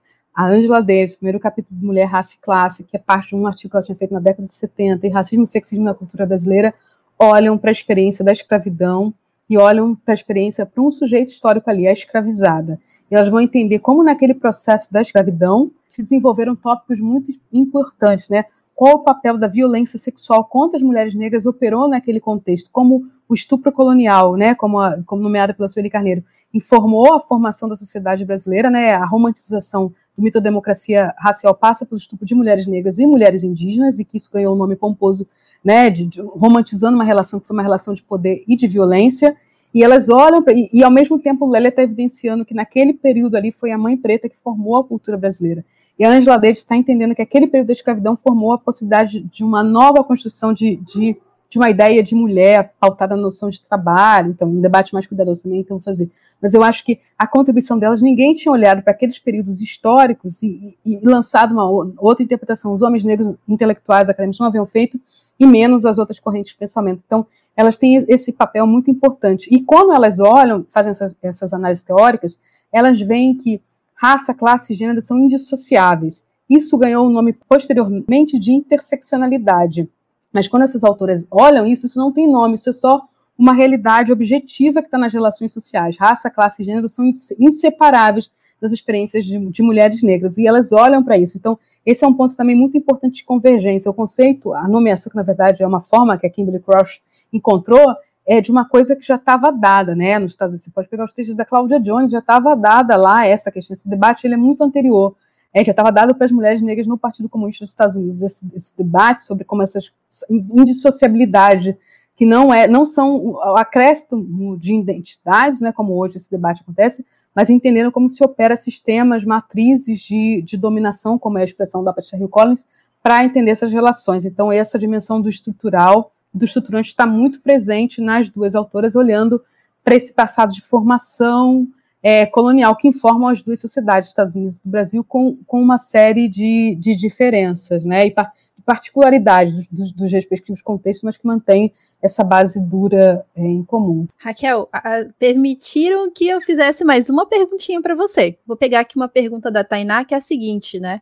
Como superar assim, sugestões que você tenha, proposições, a mitificação das duas intelectuais e aprender suas conexões entre produção e praxis. Eu acho que isso vale para. A gente tem uma tendência ao culto à personalidade, isso é muito ruim. Isso tem levado a gente a problemas muito sérios nesse país, de todos os lados. A ideia, o valor único dos, das lideranças, as pessoas são pessoas que, que, estão em relação com os movimentos sociais e precisam ser vistas como isso, como pessoas de movimento. A gente não pode tornar uma pessoa um herói ou uma heroína, porque isso é, é prejudicial para os movimentos. A gente não vai ter transformação social coletiva se a gente apostar tudo numa, numa figura infalível que nos vai tirar da crise ou nos vai levar da crise. Os processos e, e as conexões são coletivas de transformação. Eu acredito profundamente nisso e sou muito crítica a, a essa idolatrização ao mesmo tempo, como mulher negra destituída na sociedade brasileira de referências, eu acho importante que eu possa, isso que me tocou tanto, que eu tinha duas intelectuais sofisticadíssimas com pensamentos, com epistemes, e que eu tinha sido, me, me tinha sido negado na Universidade Pública Brasileira a encontrar mulheres negras como pensadoras. E voltei a fazer o doutorado muitos anos depois e continuo encontrando essa negação da Universidade Pública com o pensamento produzido por mulheres negras. Então, nesse sentido, é, também ter um cuidado sobre isso, né, de como é importante para a gente ter, ter, ter não, não a referência do, do, produto da marca, não do objeto, mas a referência de, desse, desse lugar importante, né, um. Eu acho que, que humanizar elas é transformar elas em pessoas vivas, com, com contradições, com limitações e com discordâncias nossas. Eu, como pesquisadora, tenho uma gente, se fizesse assim, toda uma live só das minhas discordâncias teóricas e intelectuais com Lélia e Ângela, era outro curso, gente. Então, eu também, como pesquisadora delas, tenho uma discussão, fico olhando assim, cara, que você está falando isso? Não, não, senta aqui, eu quero conversar com isso com você agora. Isso não é por aí, não, não é por aí, Lélia, não é por aí, não, Ângela, não é por aí, não mas eu não tenho é, essa oportunidade, né? A única vez que eu tive com a Angela Davis, eu ia, eu ia parar e falar, Angela, eu já queria conversar com você sobre esse tema aqui, daquele livro seu, acho que a gente precisa debater isso. Não tem, mas eu tenho esse, essa relação crítica com ela. Eu demorei muito para entender a minha africanidade, isso é uma autocrítica que eu faço minha trajetória como pesquisadora. Fui entender muito tempo depois que ela estava tentando propor com isso, né? É, então, eu tenho, tenho essa, essas relações com elas. Então, acho que tem como eu estudo Panteras e falo, cara, vocês fizeram isso, tá? Isso não está bem. Nos anos 60 ninguém fazia isso, vocês estavam fazendo isso. Já era para ter superado esses debates. Então, eu acho que essa relação nossa, que não é uma relação religiosa, mas uma relação é, receptiva, crítica, mas crítica não, não, é crítica gente chata que reclama e vê defeito tudo, não. Mas é crítica no engajamento de ler texto de uma forma é, ativa Porém, contudo, entretanto, é, isso eu comentei muito na live, no curso sobre Angela Davis. Não dá para recepcionar Angela Davis defendendo o capitalismo negro. Você pode defender o capitalismo negro, ler, ler Angela Davis e achar que ela é interessante, mas não coloque a Angela Davis para sua defesa sobre o capitalismo negro, porque aí você tem uma discrepância com a teoria da autora, entende? Assim, você pode acreditar que o caminho é o capitalismo negro. Não estou fazendo um julgamento, falou aqui, só estou constatando isso do que eu vejo é, pode incorporar os Panteras Negras, como você, mas entender que tem uma, discrepância no que você considera é, e o que o autor ou autora está tá colocando. Isso também valeria para o outro lado. Então, eu acho que esse é um debate importante, mas eu acho que se a gente é, estimula a nossa percepção crítica, fraterna, acho que é uma palavra que está faltando isso, né? Crítica fraterna. A gente cai menos nessas armadilhas das, dessas iconizações à crítica. Uma coisa é se vê, se vê, se vê né, essa referência, referência, mais do que representação, referência. É, e outra coisa é se engajar isso de forma fraterna, crítica, entendendo que as pessoas são pessoas e que elas vão ter, e que, e, e que e por nossas orientações e concepções de mundo, a gente também vai ter é, discordância e visão crítica sobre tudo isso. Isso não é Bíblia, né, gente? Isso não é dogma. Então, é pensamento e ele está em relação é, com o que a gente também pensa, acredita, leu e, e, tem, e tem outras referências também. Então é isso. Muito obrigada. Raquel, você quer fazer suas palavras finais? Sim, eu queria agradecer a presença de vocês que estão escutando. Espero que essa possa ser uma, uma primeira de outras conversas, assim, com mais, com mais tempo que a gente possa assim conversar sobre as autoras entender as autoras pelos seus próprios termos, né, pelos seus próprios assuntos e, e que eu espero que, que a gente possa parar de falar da, de, assim, entender, né, assim, a, a, importância e a dimensão de cada uma dessas autoras pelos seus próprios valores, entender as convergências, os encontros lindos entre elas, né, de que a gente possa isso, mas que possa ler as autoras pela, pela sua própria importância e que a gente possa é, um compromisso com o legado de Lélia, né, um, um, compromisso com isso, e o de Angela Davis, né, apesar, apesar dela estar viva, é, de entender esse, esses compromissos com lutas sociais de bem-estar comum, lutas por transformação social, né, entender alguns debates, algumas provocações de Lélia para a esquerda brasileira continuam vigentes. O texto dela lá, aquela racismo por opção, a carta pública que ela faz a, quando ela sai do PT, continua, aquele texto continua muito vivo, né? Aquelas questões ainda não foram superadas, né? Então acho que esse é um, um debate que ainda precisa ser feito, amadurecido para a gente poder avançar. Né, em tempos que, que necessitam e que demandam reflexões e outras perspectivas teóricas nossas, é isso. Perfeito. Bom, então assim a gente encerra essa primeira aula. Muito obrigada a todo mundo que ficou com a gente aqui do início ao fim. É, tudo isso é muito importante porque a gente está aqui, com, como a Raquel falou todo o tempo, o diálogo é muito importante e a gente está no momento que a gente precisa reaprender a fazer essa ponte, né? Ponte teórica, ponte entre as pessoas, ponte entre pensamentos. É, se puderem seguir a, a Raquel. Deixa eu falar, eu não sou blogueira, não, então sou digital influencer, nada disso. Vocês querem me seguir? Tem uma coisa chamada Academia Edu, é uma beleza. Bota Academia Edu Raquel Barreto. Lá tá minha. O que interessa é a minha produção, que eu escrevo, né? Se é que interessa para alguém, é o, o, que eu deixo, minha produção textual. Então, Academia Edu, desculpa, Anne, eu te cortei assim, foi mal educada, tia aqui mal educada, mas é porque a minha, o, o que eu pesquiso, a minha produção tá lá. Então, é Academia Edu Raquel Barreto. Bota assim nos buscadores é uma página super bacana, até recomendo a todo mundo fazer, porque tudo que você produz, eu conheci a Anne lá, stalkeando a Anne lá no Academia Edu, descobri ela. E aí você vai ler o que a pessoa produz, a pessoa, estou sempre atualizando lá, então é uma forma de você, assim, né, quiser conhecer a minha produção, alguns debates que eu não aprofundei, tá lá, desculpa, Anne, desculpa, não quis ser grosseira, é porque, é assim, esse, é, é, é, me interessa é a produção, a, a, minha produção textual e algumas coisas que tem no YouTube. Eu falei das aulas da, da, da Angela Davis, tem algumas, algumas coisas minhas sobre Lélia no YouTube também, que é por aí do onde eu compartilho. Meu, meu Instagram é só coisas aleatórias e memes. Mas lá na, na, na academia do tem assim textos meus, tá? Desculpa ele pela grosseirinha. Sem problemas, assim, e o bom da Academia Edu, que eu costumo chamar de melhor rede social, é que a gente pode criar conversas lá também, né? Você pode baixar os, os, os é, as produções e tudo mais, e também comentar, discutir ali o que está proposto no, nos textos, né? E nos ensaios, enfim. Então, é realmente uma, uma forma excelente de criar uma conversa. Mas já que eu sou blogueira e estudo um pouco, vocês podem me seguir quando se puderem, arroba Nerd em todas as redes. E a gente pode estabelecer conversas sobre cultura pop, também sobre academia, enfim. É isso, gente. Muito obrigada. Deixa eu fazer aqui, gente. A Anne, sigam a Anne nas redes sociais, porque a rede social dela é interessante. A minha não, mas a dela é. A, a página que ela tem é maravilhosa. Se você quiser um debate sofisticado, interessante sobre cultura pop, é, acompanhando séries, tudo isso, mundo dos quadrinhos. É, gente, agora é que eu vou fazer para Vale muito, muito sério, de verdade. É um olhar de uma pesquisadora, uma acadêmica, que não está fechada naquilo que eu falei, fechada naquela coisa chata, morta. Ela está olhando e analisando a cultura pop e, e, estabelecendo um olhar crítico de pesquisadora sobre isso. É muito rico. Eu aprendo muito com ela e aprendo muito que ela é de outra geração e que me ensina muito. Então, recomendo muito vocês a seguirem a Anne. Ela também tem a academia do e o blog, a página, não sei se é blog, sou, não sei se é blog ou página, mas o é, Preta Nerd, Bunny Hell. Também vai lá nos buscadores se eu encontrar. É, vale muito a pena assim para se familiarizar. Eu quero série nova, saiu o debate.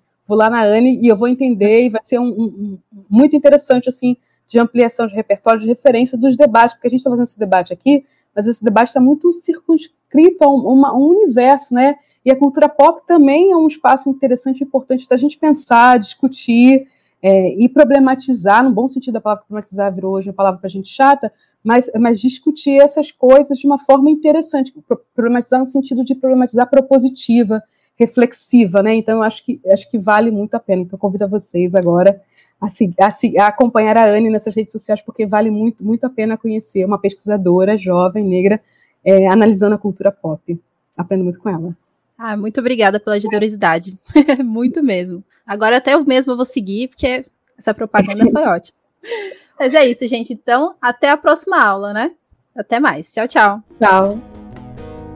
Essa foi a primeira aula do curso Introdução ao Pensamento Feminista Negro, promovida pela Boitempo e reproduzido pelo Grifa. Nesse encontro, a historiadora Raquel Barreto apresentou o pensamento de Angela Davis e de Lélia Gonzalez, com a mediação de Anne Kiangala. O curso Introdução ao Pensamento Feminista Negro é composto por seis aulas que cobrem o pensamento de Angela Davis, Lélia Gonzalez, Sueli Carneiro, Audre Lorde, Conceição Evaristo, Michelle Alexander, Patricia Hill Collins e Bell Hooks, e está disponível gratuitamente online na TV Boitempo e aqui no Grifa Podcast. Nós lançaremos um episódio por mês ao longo de seis meses, então fiquem ligados nas nossas redes sociais, na newsletter do Grifa e na lista de transmissão do Telegram para não perder as próximas aulas.